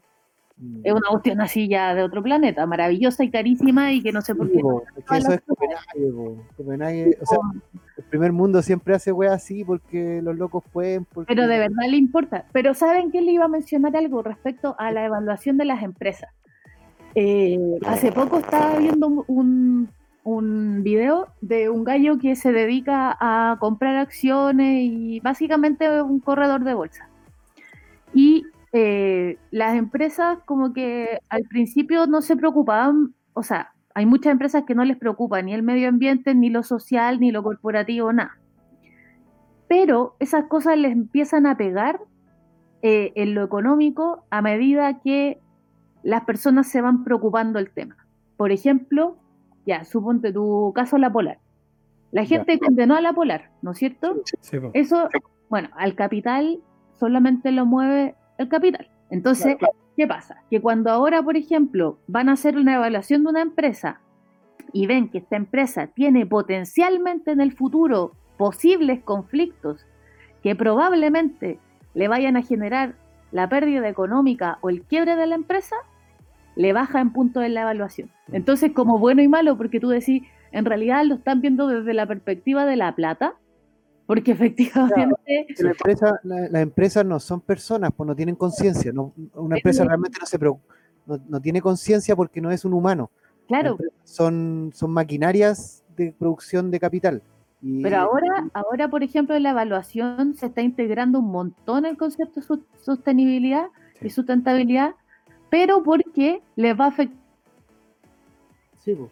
O sea, de, de hecho, por ejemplo, no sé, pues muchas de las ra- de las leyes laborales favorables para el, para, para el trabajador, o sea, a mí me consta que son tomadas no por conciencia, por, por, por, por- por ser buena onda, sino que es porque, porque también ayudan a la productividad y seguramente sale más, más caro pagar los- las multas y cosas así. Si no- Es no- como no- el negocio de las bolsas de líder. claro, el negocio de las bolsas Claro. de líder y todo. Lo que me preocupa es que, es que igual dentro de las empresas también hay maquinarias que trabajan para. Es como, es como, como que igual son ingeniosas las empresas, son an- animales ingeniosos. ¿Cachai? Entonces, es como que hay que estar súper pendiente y la única forma de estar pendiente es que haya conciencia real entre las personas. Y las personas son las que tienen que tener conciencia, no las empresas. Tú no le puedes pedir conciencia a las a las empresas. Las personas tienen que ser así como, y para eso necesitas un Estado consciente. Y eso es súper complicado porque el Estado creo que no es consciente. ¿Cachai? Pero no es mala onda, no es como, pero realmente Claro. no le importa, ¿cachai? Es como que le importa para la votación, así, pero realmente no le importa porque son personas que, que no están en el día a día, pues, ¿cachai? No viven en donde vivimos nosotros, no viven así como cerca del basural, nos ven a la gente votar las ¿cachai? Nos ven, bueno, la otra vez, así como Por eso es importante una descentralización. votaron-. Weón, para botar cajas, al contenedor de cajas, envolvieron con papel film millones de cajas, botaron las cajas, después, así como un montón de papel film y lo botaron en un basura al lado. Solamente para sacarlo del supermercado y botarlo. Y claro, como que es- debe ser súper económicamente rentable hacer eso, pero es. No sé si me entendís, como que. Es como el tema de la esclavitud también, así como que la esclavitud no terminó porque la gente fue. Como que despertó la conciencia, fue porque económicamente no, no se podía seguir haciendo esclavitud porque no, no era rentable, ¿cachai? Claro, era mucho más caro mantenerlos Claro, claro, y alimentarlos y darle y claro, darle y hacerte cargo de ellos, que- y olvidarse de ellos. claro, claro, Eso, o sea, eso es súper interesante. Eso lo decían también en las venas abiertas de Latinoamérica. sí, po, exacto. ¿cachai? Entonces, Hoy como que pa- hasta que no nos demos cuenta que los problemas son sistémicos Sí. Y todos, todos nos demos cuenta, si no es una agua que yo, que tú, que nosotros tres nos demos cuenta, todos tenemos que darnos cuenta. Y es difícil. Oye, esta, esta cosa da, animación, pues mi guacho. da, para sentarnos weón, en una mesa con una chela, un vino, weón, ¿ah? unas buenas flores y, y estamos hasta mañana, weón. Oye, yo que- quería aprovechar la, quería aprovechar la- el gap ah, para saludar a las personas que nos han estado escuchando durante esta hora 43 minutos de que llevamos de capítulo. Eh, un saludo a Vicente Rey, Brontastic, Aka Casis, una invitada de un capítulo anterior, también nos está viendo ahora en este minuto. Eh, un abrazo a todos ellos. Yo aproveché durante la conversa de anotar a todos los invitados que hemos tenido en estos 15 capítulos de Hijos de Anim. y, va a aparecer sobre, obviamente como portada en el capítulo que vamos a subir a YouTube y a Spotify eh, entre mañana y el día lunes. Eh, no sé, eh, tenemos para rato, podemos conversar todo el día, pero no sé si, Carlos, tú quieres comentar algo respecto a, estos 15 años, ah, perdón, 15 capítulos. Caíste, maldito. Caí, weón. Es que tú cachai, el espacio-tiempo para mí ya es relativo. Sí, o 15 años, 15 minutos lo mismo. Oye, eh, no, yo súper feliz, me encantó hacer esto. La verdad que me la paso súper bien, es un buen momento, es un buen espacio de tiempo, la paso la raja, aprendo mucho. Me gusta siempre conversar.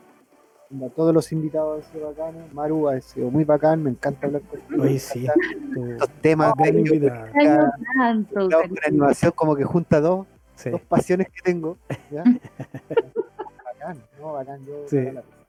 De hecho, Maru, eh, yo, yo creo que tú deberías ir, estar ahí desde ya invitada para la segunda temporada. Ay, sí, desde ya, sí. A dejar el mundo y a hacerlo de nuevo.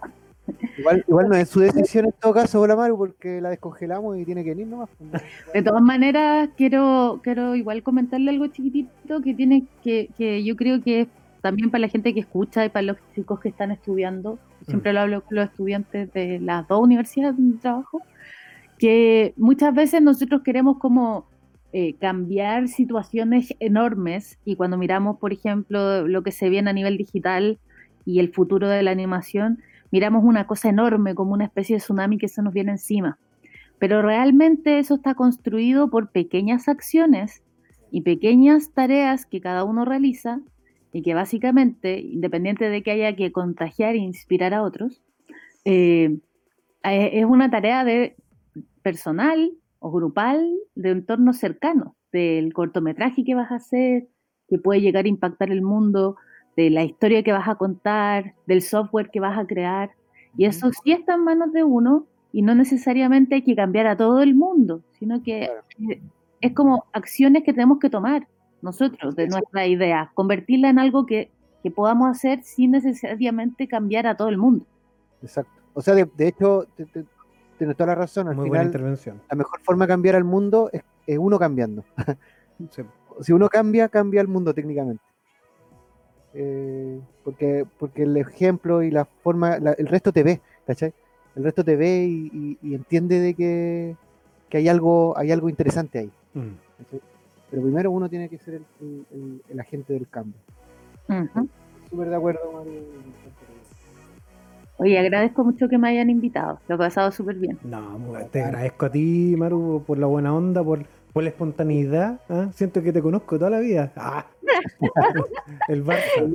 lo yo.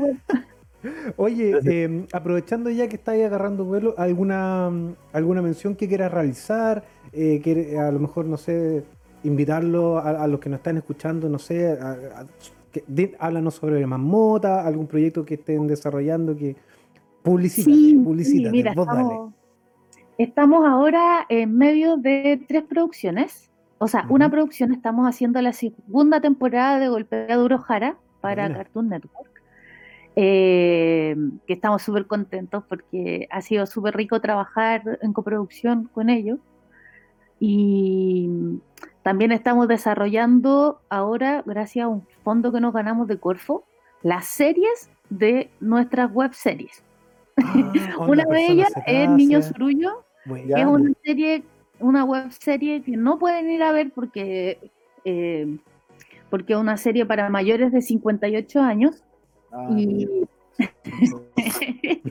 no, la verdad es que es que una serie bastante como disruptiva en términos de que la, la protagoniza un lulo de caca. Entonces, eh, yo creo, encuentro icónico que el Estado esté financiando un, el Estado no sabe lo que financia. No creer que lo, metimos en un portafolio, pero si no. ¿Cómo lo hicieron? ¿Cómo lo lograron? Dime tus secretos. Lo, pusimos dentro de un portafolio donde los otros proyectos eran súper buenos y, o premié el portafolio o no lo premié. Entonces, eso ha sido bien interesante y, también nosotros abrimos un área de servicio, así que independiente de eso, también eh, ayer lanzamos un podcast también que se llama Animando con, con Marmota, que está en, Spotify.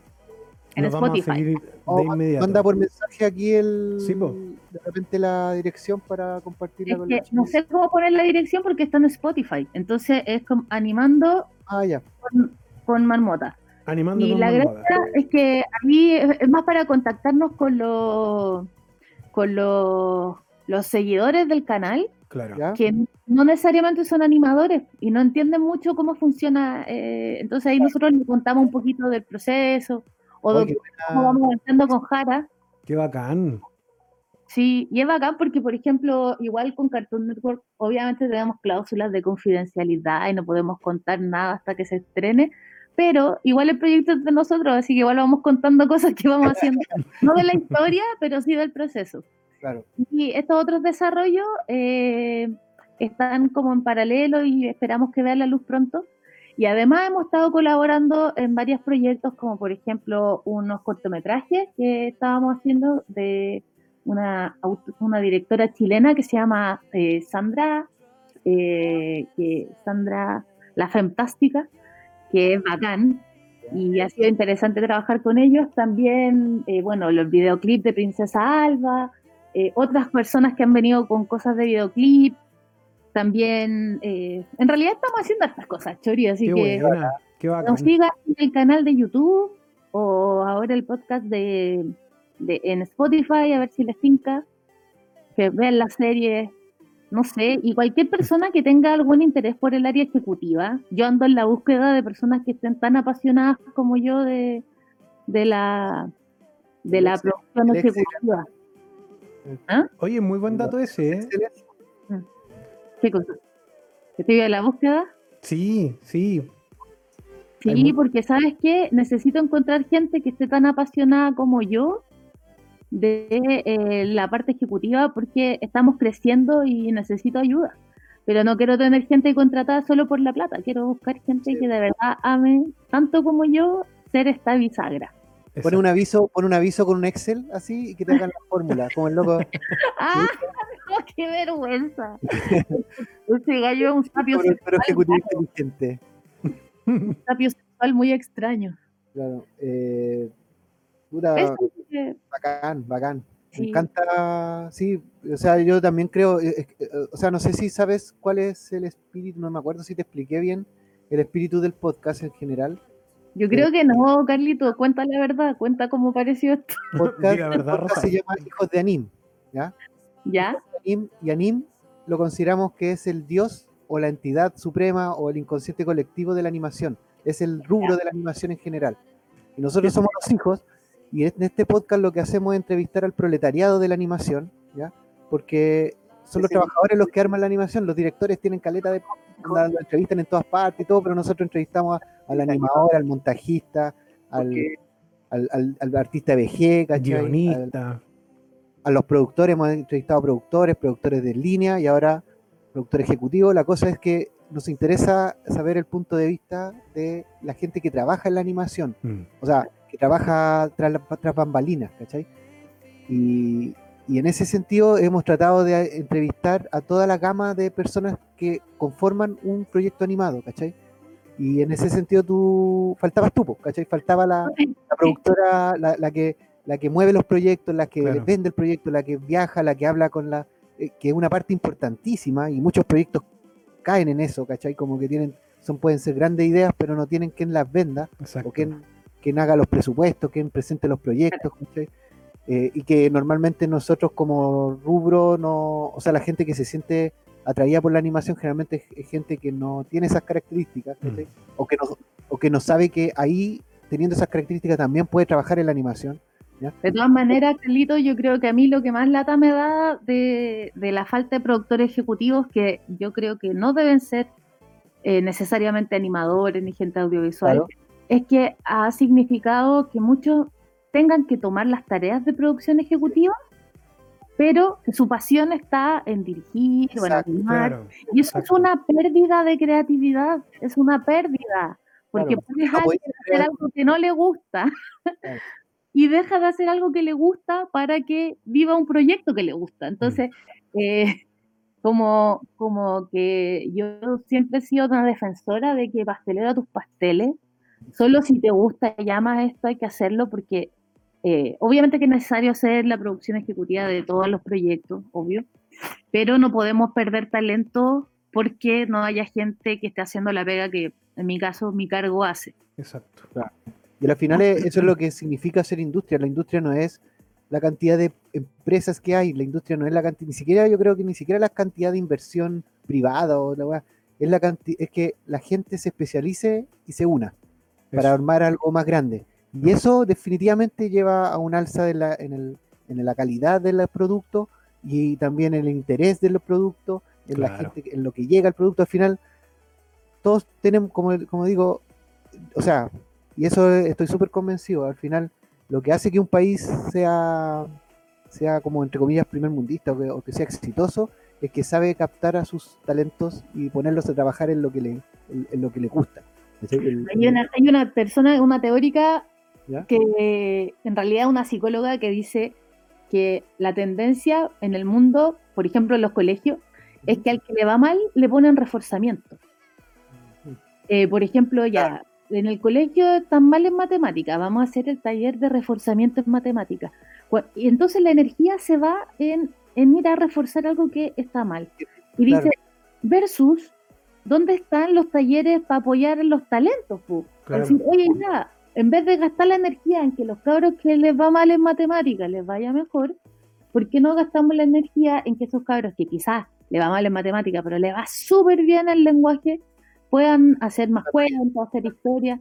Entonces es como darle la vuelta un poquito al, al modelo y decir, pongámosle es. lo que hacemos bien. Así exactamente es el modelo de 25 años más, Maru. Ay, pucha, que son... Ese es el que me refiero. Para allá vamos, para allá vamos. Oye, de Allá todas vamos. maneras, eh, bueno, mucho de lo que has mencionado también es un poco el espíritu que tiene también este podcast, volviendo a ser como am, hijos de anime centrista, eh, es como también conectar a estas personas. Muchas veces me pasa en mi caso, eh, yo no partí siendo animador, yo estudié informática y después me empecé a dedicar a la animación porque era algo que me gusta. Qué, qué irónico, justo mencionaste eso y como que me, me pegó bastante porque a mí me pasó.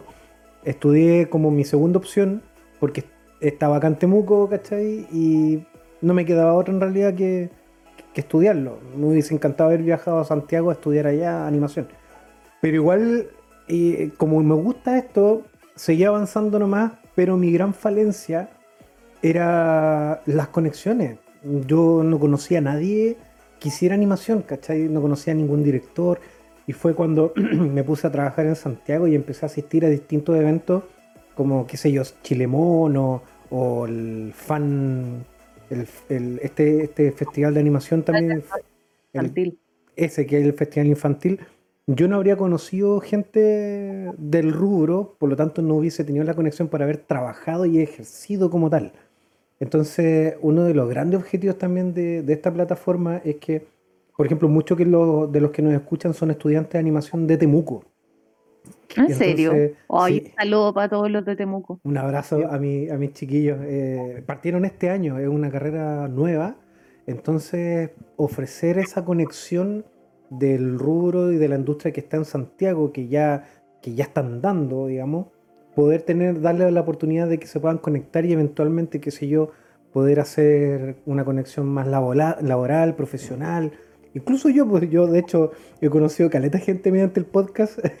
Eh, eh, es una manera muy egoísta de decirlo, pero también me ha servido a mí poder conocer a Oye, gente tan bacana eh, y lo mismo bases de datos para compartir también, Diego, que de hecho, si acá están estu- escuchando estudiantes de animación, Sí. eh, les dejo mi correo porque me pueden pedir ese material. Tengo harto, hartas cosas que hemos levantado en la Universidad Mayor en Santiago, de, de datos, de horas, mails, eh, porque eso hay que disponibilizarlo, Claro. hay que, Sí, que moverlo para que las redes se amplifiquen. O sea, Eso sí, positivo. Claro, si la cosa va hacia una visión regional de la animación, me refiero a que eh, Perú, Argentina, Mm. Bolivia, eh, también debería ser todo Chile, de o sea, lo mínimo que sea todo Chile, ¿cierto?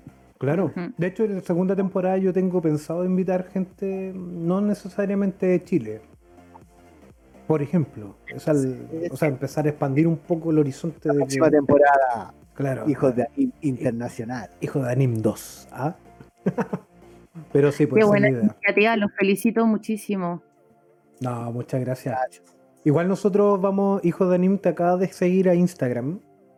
Por si. Ya. Para que lo aceptes. Vamos a seguir también. Yo, de hecho, voy a ver el podcast de ustedes. Yo caché que habían hecho un live. Igual, Un ahí live no hablo nunca porque en, en Marmota eh, tenemos como que el- la Beni con el Mati son como los rostros. Yo soy una como una especie de... Tras bambalinas. Sí, yo siempre estoy detrás, behind the scenes. Exacto. Como que, ah, no, no soy el ser público de, de Marmota, pero Eres como la inteligencia artificial de Marmota. más o menos. La verdad es que hago hartas cosas, hago hartas cosas por detrás, como el todo lo que es la gestión, la asistencia a mercado, las redes. Qué Es interesante. Pero el segundo piso de, de Marmota. O sea, yo creo que más me- que segundo piso como el subterráneo, yo creo, así, bajo tierra, como los topos. bajo tierra, sí. Oye, pero sabes que de hecho, capaz me contacte contigo para que me explique un poco el tema más a fondo de producción ejecutiva, porque creo que me va a hacer falta, weón. Me interesa caleta igual el, el Es tema. un tema apasionante y, y de hecho eh, creo que yo creo que no, no, de verdad no quiero que se conviertan más creativos en productores ejecutivos Claro. frustrados. Como que necesito ir a encontrar sangre fresca Mm, de, de gente que lleve acá en, en las venas el amor por ser esta bisagra. mm. Y yo creo que los voy a encontrar quizá al otro lado, como ingenieros frustrados que quieren, que aman la, la animación o, Uh, o gente que, matemáticos que, que dibujan mal y que quieren estar y ser Sí. parte de, Puedo yo creo que por está ahí voy a ir a buscar. Está llenísimo. a, a tirar un suelo. Sí. Te voy a No, dar igual una luz de esperanza porque yo sé que hay gente así. Está lleno. ¿Cómo? Yo sé que hay gente así que, que quiere participar de cosas creativas, pero no se siente con la creatividad suficiente para poder participar. Eh, pasa mucho, es muy constante y yo creo que vaya a encontrar gente, Maru, de verdad. Sí, de todas maneras. Aparte que también estamos siendo más haciendo las cosas de manera más competitiva y Sí. pasa que muchas de esas personas cobran un montón de plata. Por Claro. ejemplo, contratar un ingeniero comercial para que trabaje en tu estudio de animación que apenas sobrevive es casi Claro. inalcanzable para muchos. También hay una pega de, de ir acercando eh, la gestión a, a las pymes que están haciendo. Si la animación está llena de puras pymes. Sí, po. Sí, po, es pura pyme. De hecho, es verdad, o sea, como, creo que de- por lo menos todas las, las empresas en las que he trabajado, los mismos dueños acarrean los muebles cuando se cambian. eso, eso para mí es una definición de una pyme. Sí. Absolutamente. Pues Si tenemos que ser humildes y reconocer muy bien dónde estamos para poder proyectarnos con seriedad. Exactamente, saber dónde estamos para poder saber a dónde vamos. Qué linda reflexión de último capítulo de primera temporada de Hijos de Anim. Reiterar el agradecimiento a Maru, eh, que, que fue bastante elocuente y bien didáctica por lo, menos, por lo demás en muchas cosas. Eh, una grata conversación. Me hubiese encantado haber tenido una chela en la mano para poder seguir conversando. Llevamos, yo creo que ha sido el capítulo más largo que hemos tenido en estos 15 capítulos. Sí, po, porque es el de 15, el de 15 años. po. Sí, Tiene po, que ir- este ah. va con chapa. Y el tiempo pasa volando impresionante, weón. Son las 7, no me di ni cuenta. Sí. Así que, dedicado aquí al amigo, a la amiga, a la amiga que está trabajando a las 3 de la mañana terminando su trabajo. sí, porque generalmente escuchas la grabación. Exacto, si no estás trabajando y te está costando, vos dale, vos dale, Vos dale. hermane. Tú si no te resulta, párate, respira, tómate una agüita, un tecito, una chelita, lo que sea, y después te vuelves a sentar y todo se va a solucionar. Todo va a solucionar. Nosotros acá en Hijos de Anim te apoyamos, lo vaya a lograr, lo vaya a lograr. Pero guarda, guarda, Ah, eso. control S, ahora, ahora. Ya. Así que bueno, un agradecimiento a todos ustedes. Nos vamos a ver muy pronto. eh, en redes sociales les vamos a estar preguntando qué cosas quieren agregar al podcast, qué cosas quieren cambiar. Si ustedes tienen sugerencias de, qué cosas podríamos tener en el, programa, eh, tienen toda la libertad de hacerlo. Nos pueden comunicar por las redes sociales, Facebook, Instagram, Spotify, YouTube. Eh, están, tienen toda la libertad, ustedes también forman parte de este gran podcast, no es solamente de Carlos mío, eh, es de todos nosotros y por eso durante este, este break vamos a estar comunicándonos en Instagram haciendo preguntitas de qué es lo que gustaría tener, qué invitados les gustaría que invitáramos y, y no sé, pues mantener la comunicación y pronto les vamos a traer noticias sobre la segunda temporada que no debe ser dentro de mucho, pero nos vamos a dar un pequeño break para poder descansar un poco el cerebro. ¿eh? Carlos, yo te agradezco en estos 15 años. ¡ah! 15 años pasan 15 años, hermano. Ha sido bien grato. Eh, curiosamente he podido conocerte mejor gracias a este podcast, porque hemos tenido la oportunidad de hablarnos toda la semana. Ha sido muy grato y, qué bueno que apañaste la idea de, de seguir con este con esta idea loca de, del Bueno, podcast. A pesar sí. de no de no saber de qué se trataba. ¿eh? En un principio el Yo no Carlos sabía que era podcast. no sabía que era podcast. Pensé que me estabas de- invitando a algo. así como una- Pensó que lo estaba invitando como una fiesta una wea así. vamos a tomarnos un podcast. Claro. Claro, guapo. Tenéis manos, ¿sí? Tenéis mano de podcast.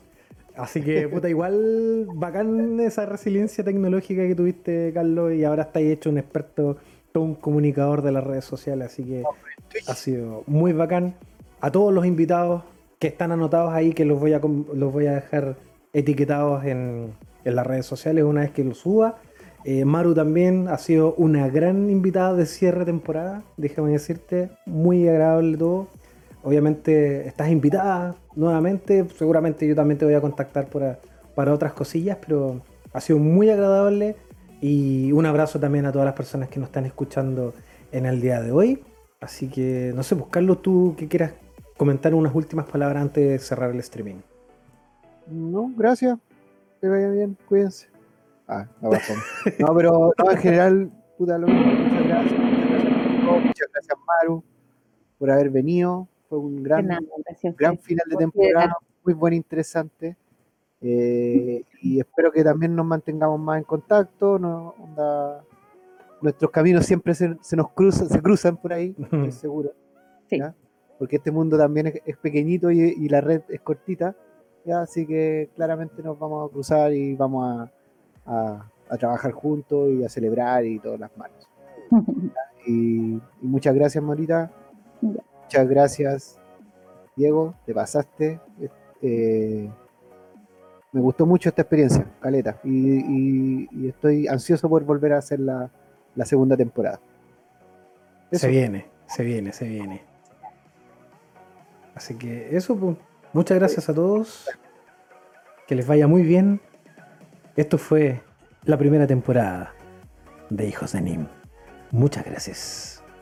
Chau, chau, chau. Ah, Chao. Chau, chau, chau. chau.